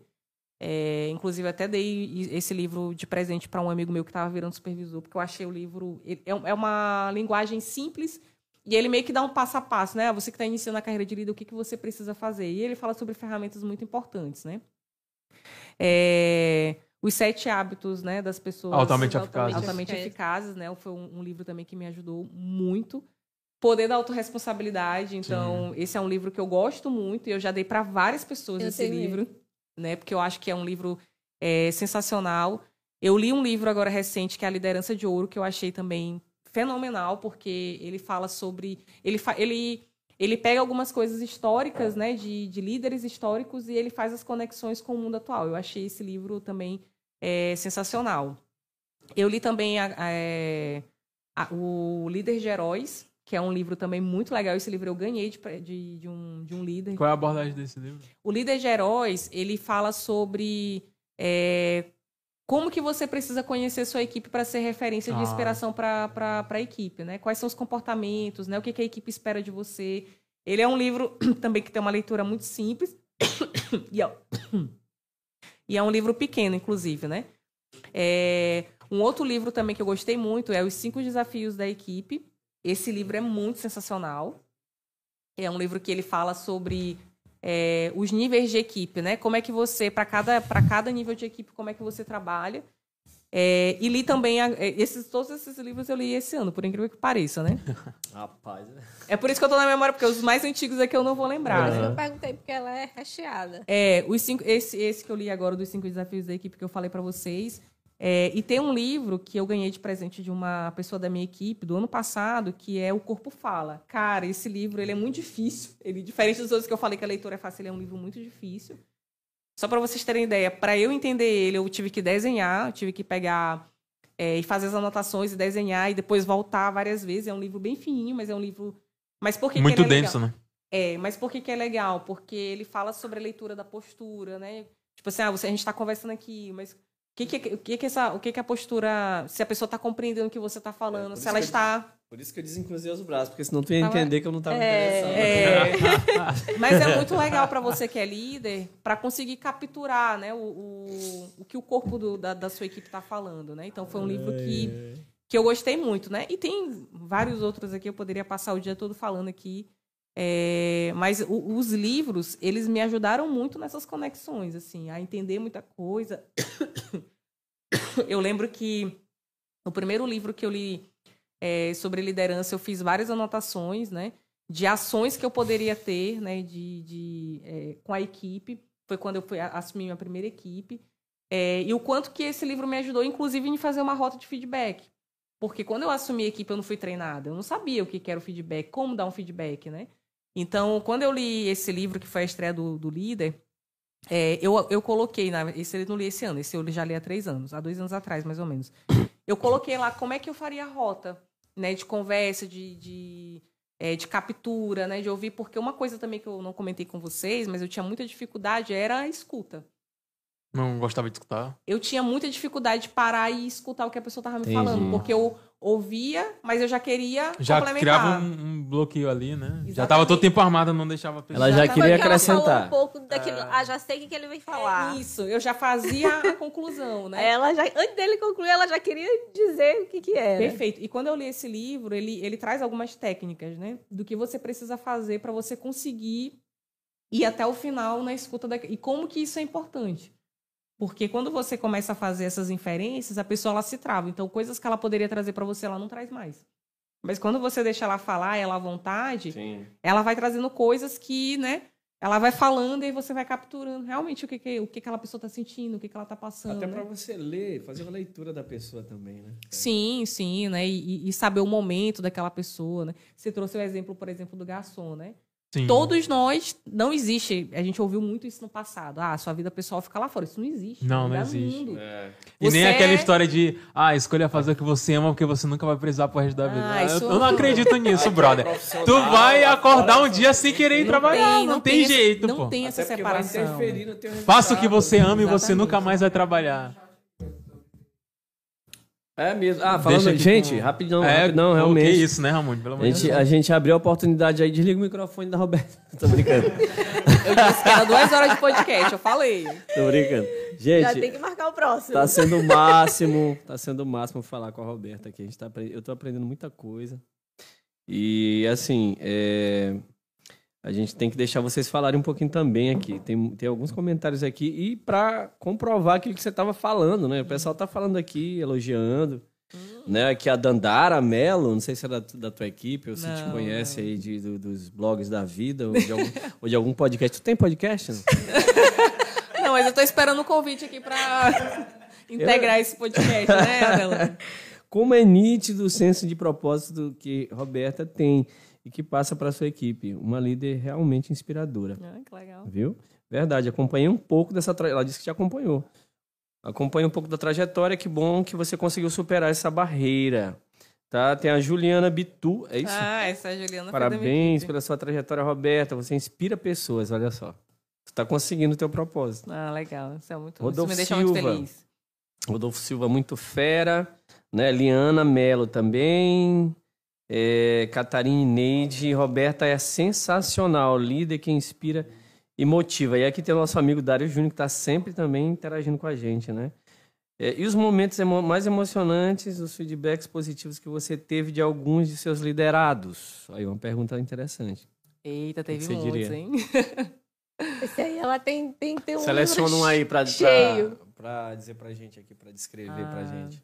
Eu acho que dos feedbacks positivos, assim, eu vou falar de um coletivo que eu acho que foi muito importante.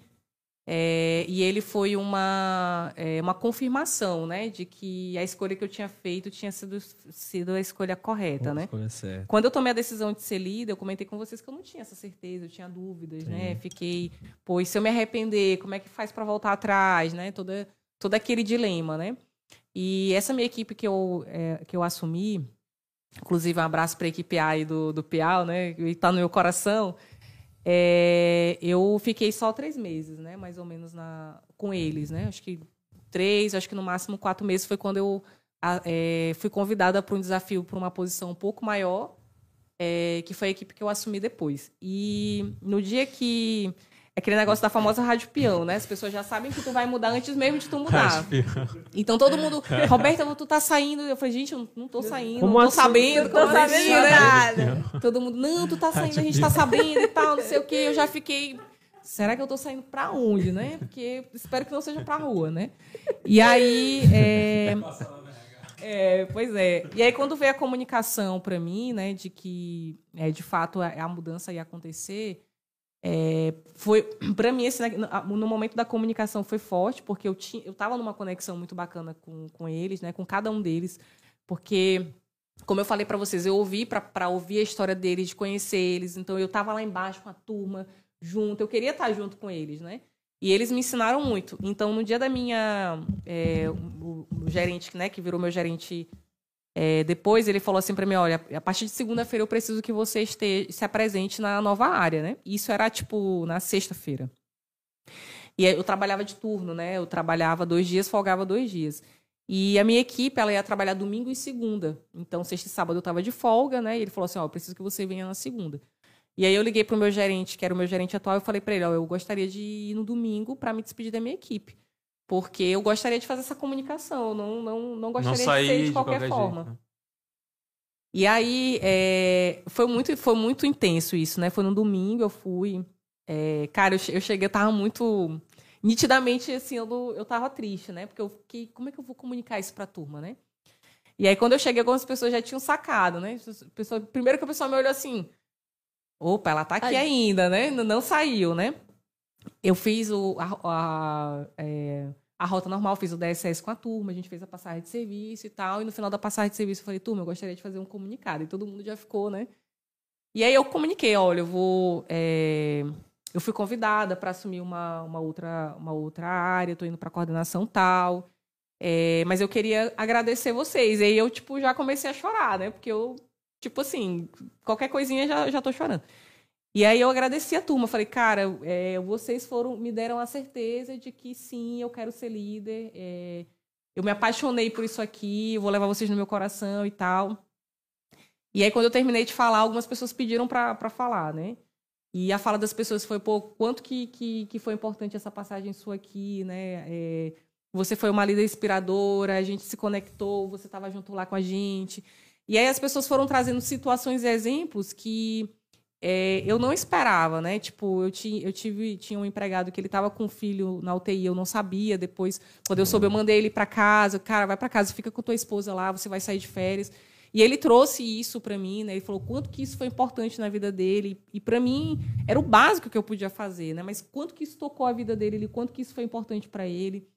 É, e várias pessoas começaram a trazer várias situações, né? E, e eu só chorava, né?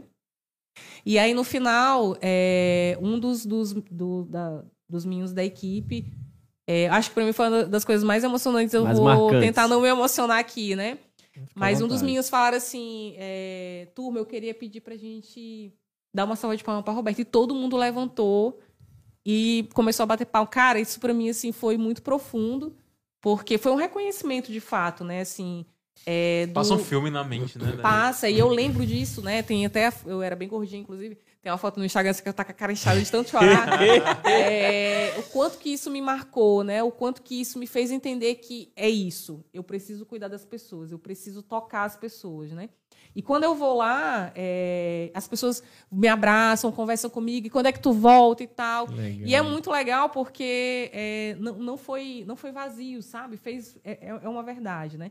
Quando eu passo na minha equipe antiga, né? Quando eu vou na oficina lá e eu falo, e as pessoas, inclusive a gente fez um momento de mulheres, né? E uma das, das meninas, que para mim é uma grande referência, quando ela pediu para falar, abriu a câmera, né? E falou, cara, eu chorei porque tudo que ela trouxe, e, e- e é aquele negócio assim, você não percebe. Eu acho que é genuíno quando você não percebe, você não Isso. faz isso Sim, intencional. você não percebe.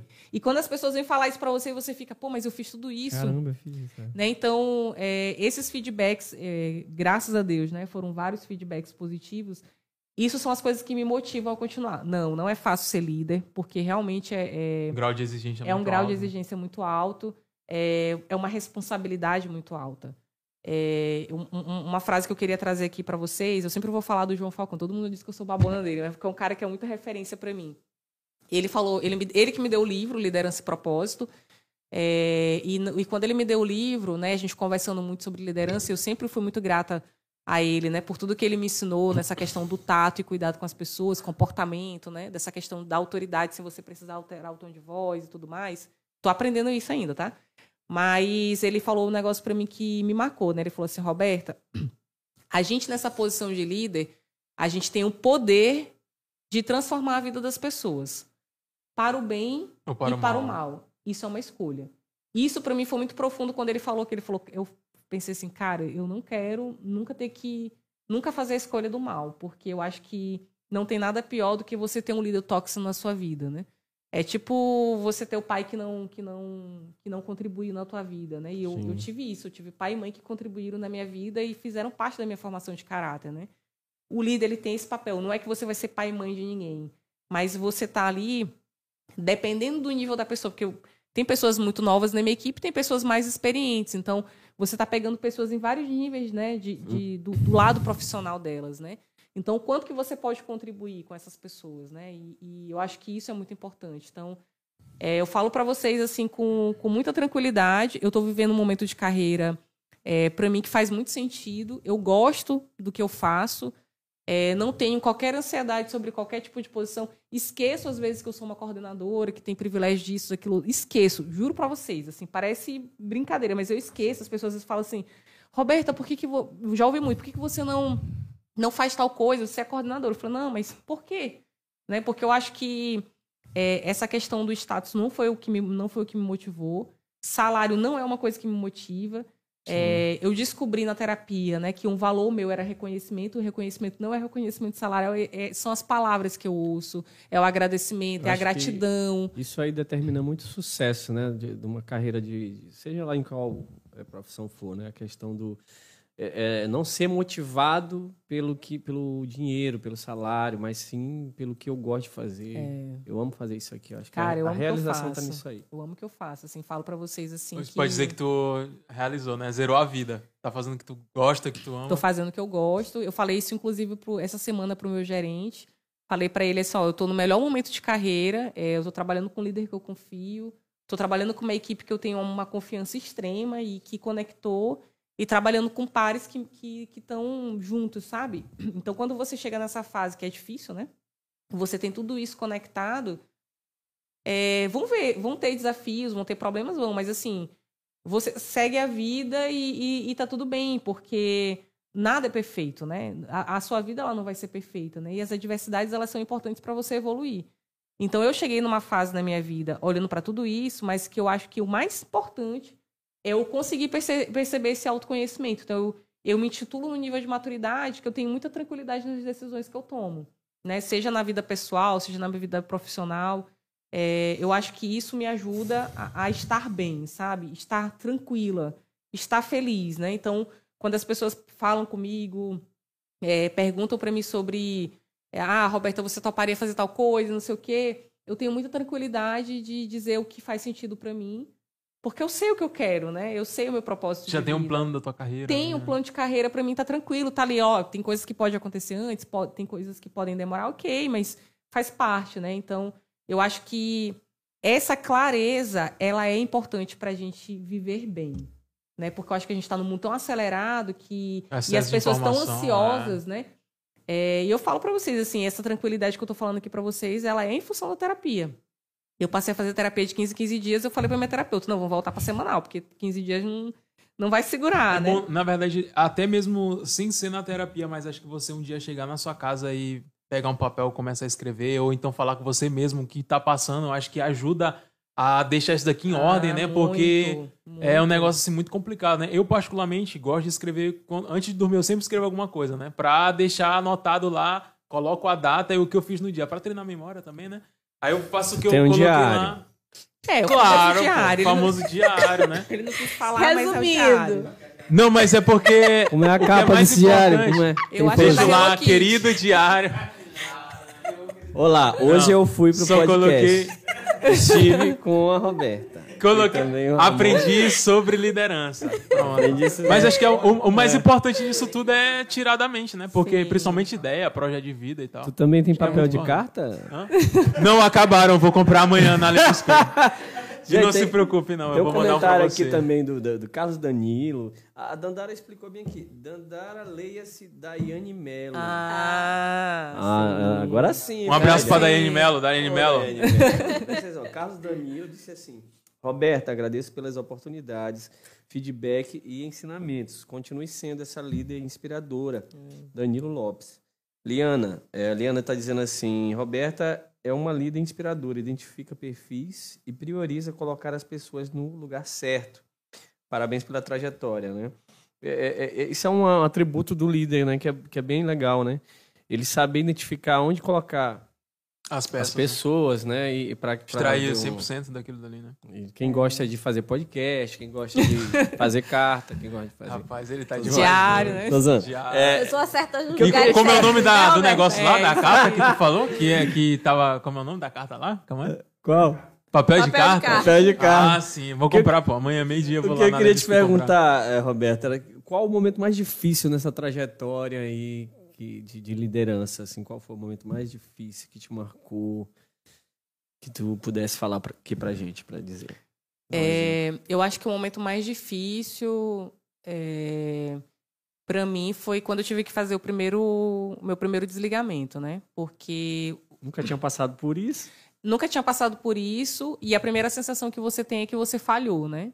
É, foi, Entendi. era, eu, eu, eu estava no, no início né, de, de carreira de liderança.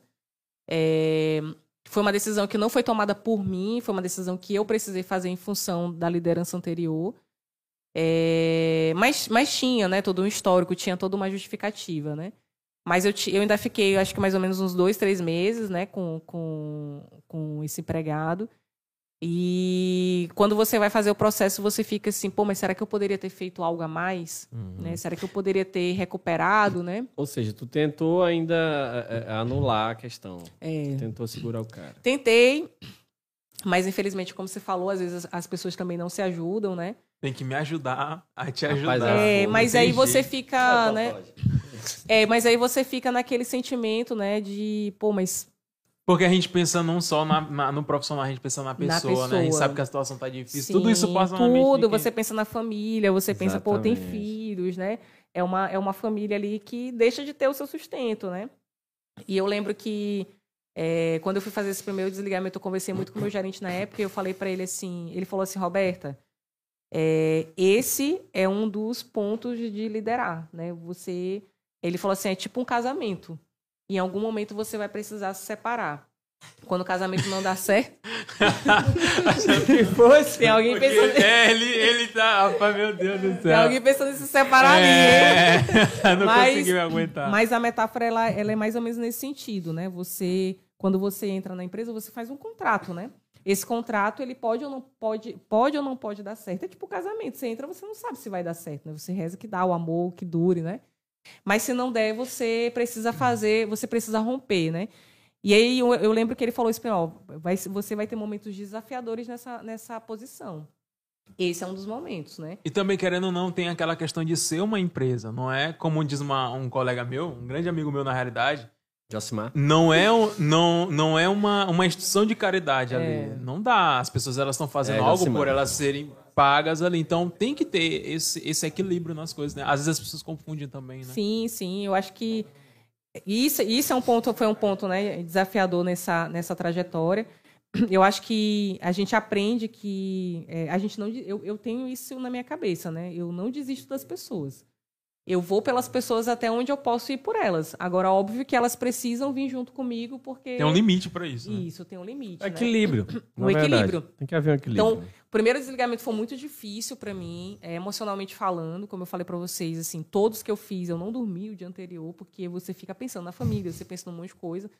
É, mas dos que eu realmente tomei a decisão, eu, eu fui tranquila, porque eu sabia que a decisão que eu estava tomando ela era pautada e E, fundamentada. e o fato de tu saber que tu fez tudo também te deixa muito sim, tranquila, né? Sim, me deixa muito Fez tua tranquila. parte. É, e, até, e aí você percebe isso, inclusive, como a equipe recebe a comunicação, né? Hum. Então, quando aconteceu isso, assim, ah, várias pessoas depois vieram falar, pô, Roberta, mas de fato, né, não, não dava mais e tal. As Aquele- pessoas estavam se sobrecarregando em Aquele função cara disso. também que te pediu desculpa, né? O caso lá do cara. Isso, exatamente. que Então, graças a Deus, né, é, as- as- essas situações que eu vivenciei, é, o processo em si, ele não foi doloroso da forma como concluiu, né?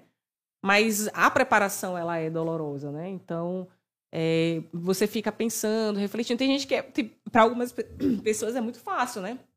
Você ir lá, né? Tem gente que não tem apego nenhum, né? Muito frio, né? Com relação a É. isso. É. Não é o meu caso, assim, eu, eu, eu, eu acho que liderar para mim também é criar essa conexão. Então, você desligar alguém, você romper essa conexão. Como é que é a Roberta conversando nessa hora com, com a pessoa? Digamos que aqui o Alex é um cara que tá pra sair. Olha, eu tô com investimentos em trader, day Roberto, trader. Como é que tu vai comunicar pra ele? Pra gente ter uma ideia de como é que tu fala com ele. Não, toda. Como é que eu faço, né, esse Ah. processo, né? Eu. eu é, geralmente, Tá quando a pessoa entra sala, na sala, aí- ela já imagina o que seja, né? Porque eu, é, eu faço os feedbacks com a turma e no feedback eu já, eu já trago os pontos de atenção daquela pessoa, né? Com exemplos de situações, etc e tal. Então eu já falo assim, ó, infelizmente, é, eu, tô te, tô- eu te trouxe aqui hoje para a sala para te comunicar, né, que, esse, que o seu contrato com a empresa está reincidindo hoje, em função de tudo que já conversamos, né, nas últimas, nos últimos meses. é, e neste momento a empresa acredita que é a melhor decisão a ser tomada. Geralmente algumas pessoas argumentam. é, Por quê, raramente. então? É, Pô, mas por que, por que, que não me deu uma outra chance? Acho que teve um caso só nesse Hum. sentido, os outros foram muito tranquilos.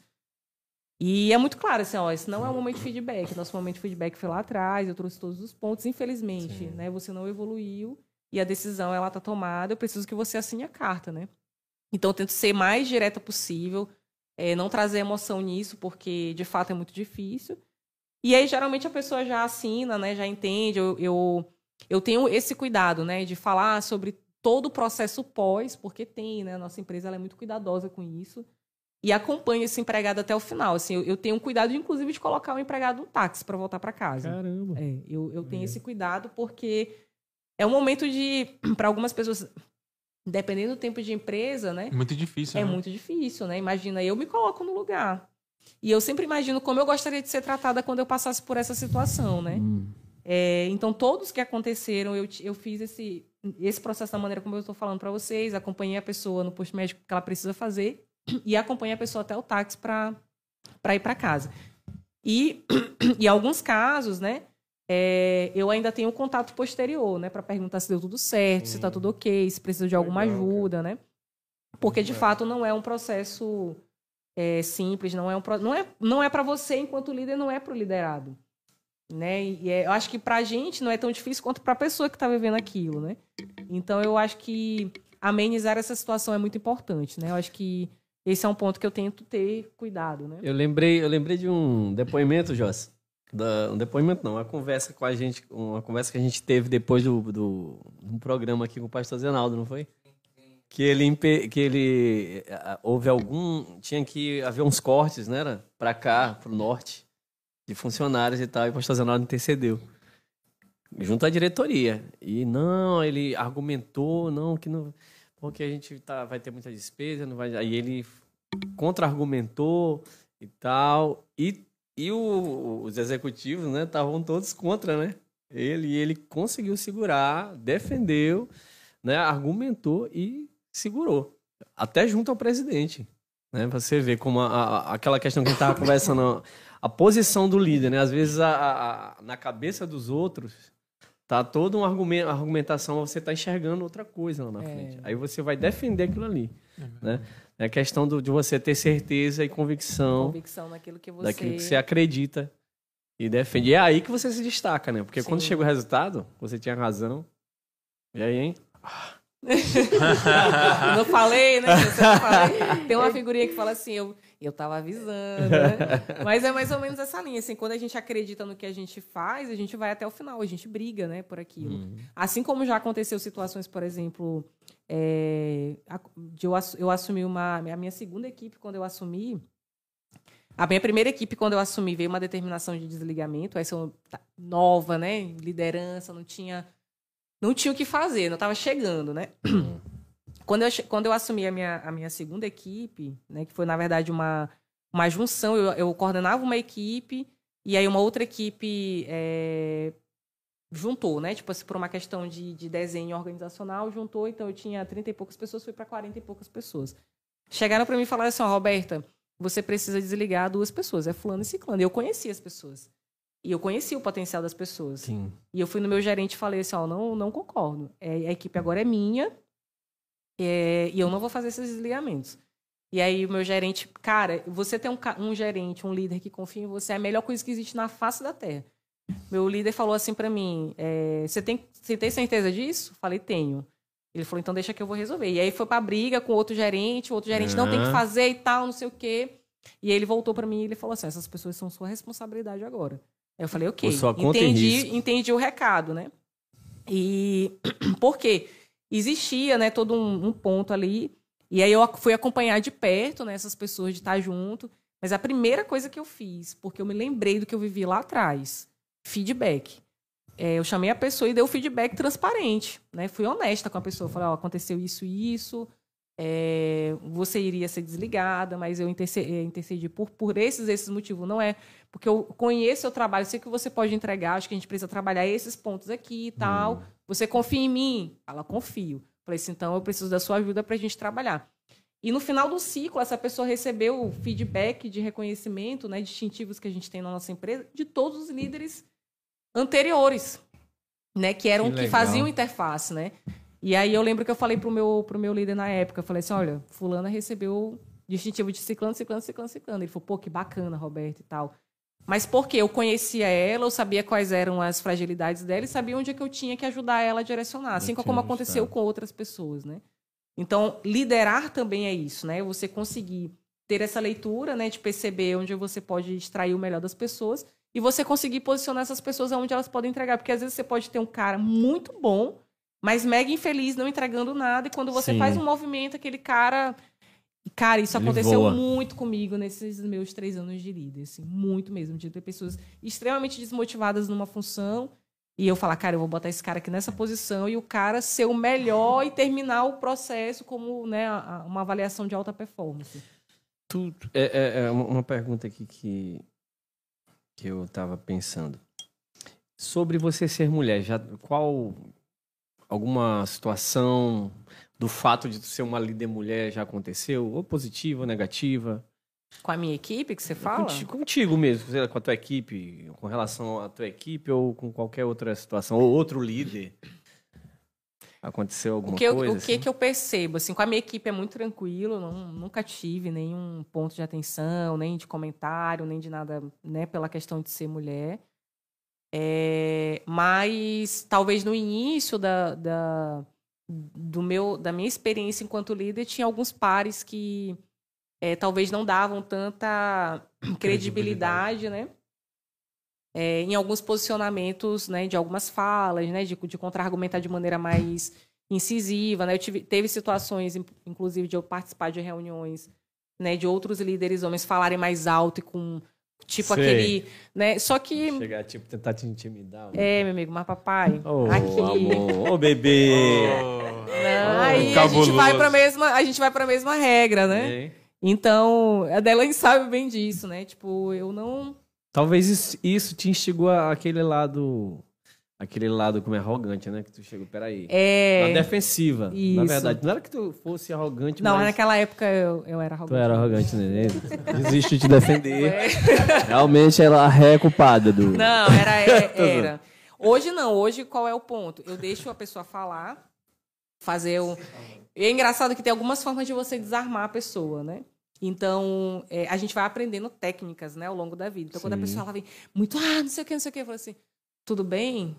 É, eu posso te ajudar de alguma forma e tal. Você vai quebrando Uhum. ali a pessoa. E aí a pessoa desarma na hora e você consegue fazer né, o diálogo e tudo, né? É, já teve situações de eu perceber disso com, com mulheres da minha equipe, né? De líderes homens falarem de maneira mais agressiva e eu já fui, já sei direto, ó, não quero que você fale com a pessoa da minha equipe desse jeito. Não, não, por favor, se você tiver que falar alguma coisa, fala para mim, não fala para a pessoa. É, eu sou aquele tipo de pessoa, turma. é, algumas pessoas falam isso para mim, tipo, a minha equipe eu defendo até o fim do mundo. É uma leoa. Mas, e eles, e depois eu volto pra eles e falo, ó, mas isso aqui não tava legal. Depois não eu resolvo isso. com eles, É, mas, Não, mas tipo eles- assim, é, ninguém pode falar em Não. vocês, mas agora. Não, É a mãe. cara, A igual mãe. mãe com filho. Eu É. defendo, assim, eu vou pra uma. Alguém falar assim, ah, por que não sei o quê? Eu falo, mas, mas por quê? Eu começo a fazer os questionamentos, eu defendo a minha equipe até o fim. Porque eu preciso acreditar no que eles estão fazendo. Sim. Mas aí eu volto pro, pro, pra conversa com eles e falo, ó, mas isso aqui a gente poderia ter feito diferente, não é assim e tal. Eu não, não sou, de fato, aquela, aquele líder que passa a mão na cabeça. Não passo a mão na cabeça mesmo, né? É, mas já vivi essas situações, E, né? De... Na verdade, tu tá fazendo um bem pro, pro, pro teu liderado, né? Não passando a mão Não na a cabeça. mão Então, sendo cabeça, exemplo, né, né? do próprio discurso que tu. É, porque assim, Propaga. hoje o que eu, o que eu vejo muito, assim, é, às vezes, tem pessoas que gostam de se enganar, né? Então, assim, Sim. ah, tem um líder bonzinho, o cara que passa a mão aqui na cabeça e tal, não sei o que, que é amigo, vem cá, vamos lá e tal. Esse cara não vai ficar lá a vida toda. Esse cara vai embora um Uhum. dia. É. E Não é aí, seu quando ele amigo, for não. embora, como é que você fica, né? Então, eu quero deixar minha- as pessoas que trabalham comigo preparadas para próximos líderes, independente se eles vão ser bons ou ruins. Mas eu quero que eles estejam prontos, inclusive, para argumentar e entender como é que um líder precisa se posicionar. Não estou falando que eu sou o melhor líder do mundo. Tenho várias falhas e defeitos. Estou em processo de, de, né, de aprendizado. Estou aprendendo a ser uma líder. Tipo assim, minha referência é Zenaldo. No dia que eu chegar aqui nem Zenaldo, que Zenaldo, tipo assim, eu passar na rua e todo mundo, ei, Roberto. tá, não sei o quê." aí cheguei, aí zerei. Aí zerei a vida. Mas não, ainda não zerei a vida.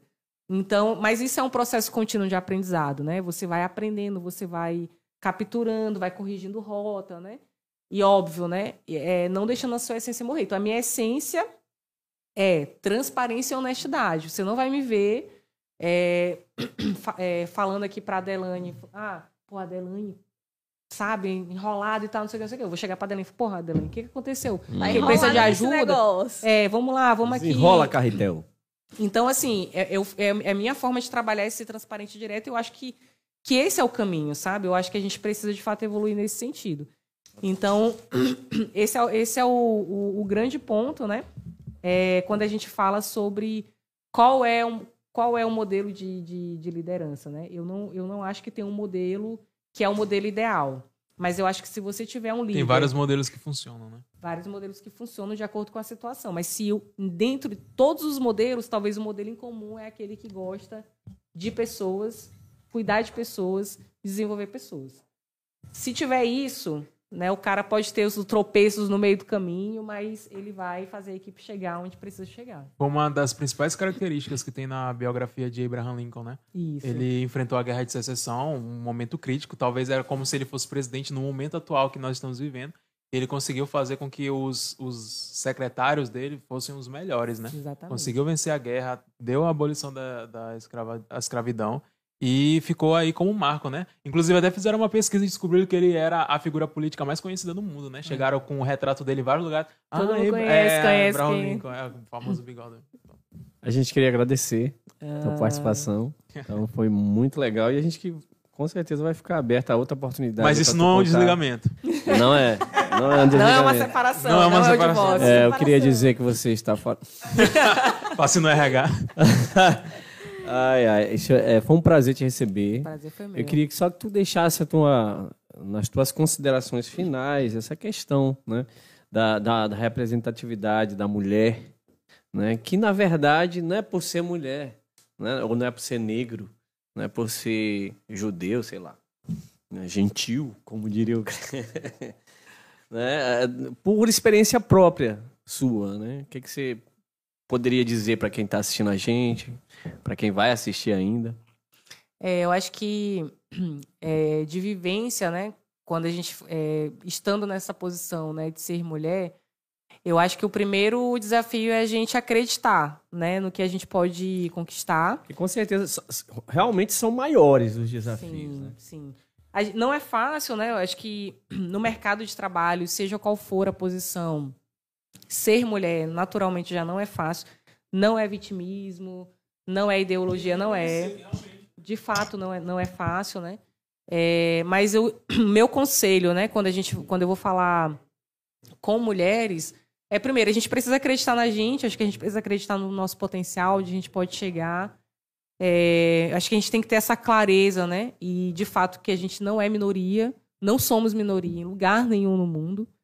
Então, acho que isso é um ponto muito importante para a gente entender que o espaço é nosso, ele precisa ser nosso, mas esse espaço ele precisa ser conquistado sempre na base do Sim. respeito, né? Não sou é, a favor da gente trazer esses discursos de que porque é mulher, e eu acho que é muito pela competência. Eu acho que quando a gente está falando de mulher, porque a gente é competente sim, a gente tem capacidade de fazer muita coisa. Né? Eu acho que quando a gente vai, inclusive, ler sobre né, artigos e tudo mais sobre política, a gente vai ver que os grandes feitos foram feitos por mulheres, não desconsiderando os homens. Mas grandes entregas importantes foram feitas por mulheres, né? É, e eu acho que a gente é, o, que, o que a gente precisa quebrar é talvez esse discurso e essa cultura, né, de que, que a mulher não pode, é, ah, lugar de mulher é na cozinha, não sei o que. A mulher, o lugar de mulher é onde ela quiser, onde ela quiser mesmo, né? Até na cozinha, se ela Sim, quiser, sim. né? Mas eu acho que essa, é, isso passa pela gente, né? Eu acho que isso é individual de cada mulher. É, entender o que que é seu propósito de vida, o que, que ela quer para si, A né? tem que ser da mulher. Eu Precisa- quero ficar na cozinha, beleza. Eu vou ficar na cozinha, não. Eu quero Perfeito. ser líder. E respeito Exato. total, né? Eu acho que, que a escolha precisa de fato partir da mulher, né? E aí, para essa escolha acontecer, a gente precisa saber o que a gente quer. Então não dá para fantasiar. Não dá para ficar imaginando, né? Sim. Acho que a gente tem que sair muito do discurso para ação. De novo, walk the talk, né? Eu acho que a gente precisa sair do discurso de que ah, o espaço é da mulher e tudo mais, e a gente ir para prática. Mas para a gente ir para prática, não é o homem que vai fazer isso pela gente. Somos nós que vamos ter atitude e vamos lá conquistar nosso espaço. A gente não precisa de ajuda de, de ninguém, não, para chegar lá. A gente, é, a gente tem potencial para chegar lá, né? Então, a gente precisa de fato acreditar. Então, acho que isso é um- é uma decisão, como a Delane falou, é, e a decisão ela precisa ser tomada e ela precisa vir da atitude, né? Então, acho que esse é o ponto. E uma coisa que me ajudou muito é ter esse desenho de carreira, né, de propósito, que, o que me faz bem, o que faz sentido para minha vida, o que eu gosto de fazer. E isso foram coisas que me direcionaram, né? Lógico, né, aliada à terapia para me ajudar no autoconhecimento, né? E nas conexões. Então eu sempre falo para as pessoas que a gente precisa ser relacional. A gente não consegue nada na vida sozinho, né? A gente Sozinho. precisa ser relacional. Então, quanto mais relacional a gente for, né? Quanto mais a gente ampliar as conexões, mais longe a gente vai chegar, né? Então, eu tenho um, é, um mestre lá na... na é, a Delane conhece bem o Josué, que ele falava assim para mim quando eu cheguei, quando eu treinei, né? Ele falava assim, Roberta, é, você não precisa saber, mas você precisa, saber, quem, sabe.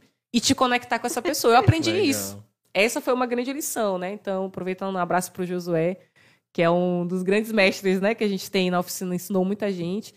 E esse- essa frase eu levo para mim, para todo lugar, porque eu acho que é exatamente isso, né? E Você, não você precisa deixa- saber tudo, você mas te deixa- conecta com quem sabe cada coisa, né? Sem contar que você deixa um legado, né? Exatamente. Seu nome vai ficar ali há muito tempo. Né? O Pode Fazer Nada, por exemplo, saiu, cara, mas o nome do cara é E fica comentado. lá, vira lenda, né? Entendeu? Quem, quem sabe um dia eu virei uma lenda que nem Zanaldo, né? A meta é essa. Vai sair um livro? Vai, vai, por acaso, já Quem pensou? sabe? Quem Hein? sabe? Eu vou dar uma ligada pra Zenaldo aí. Zenaldo, Olha, a gente quer te agradecer e em forma de agradecimento, né?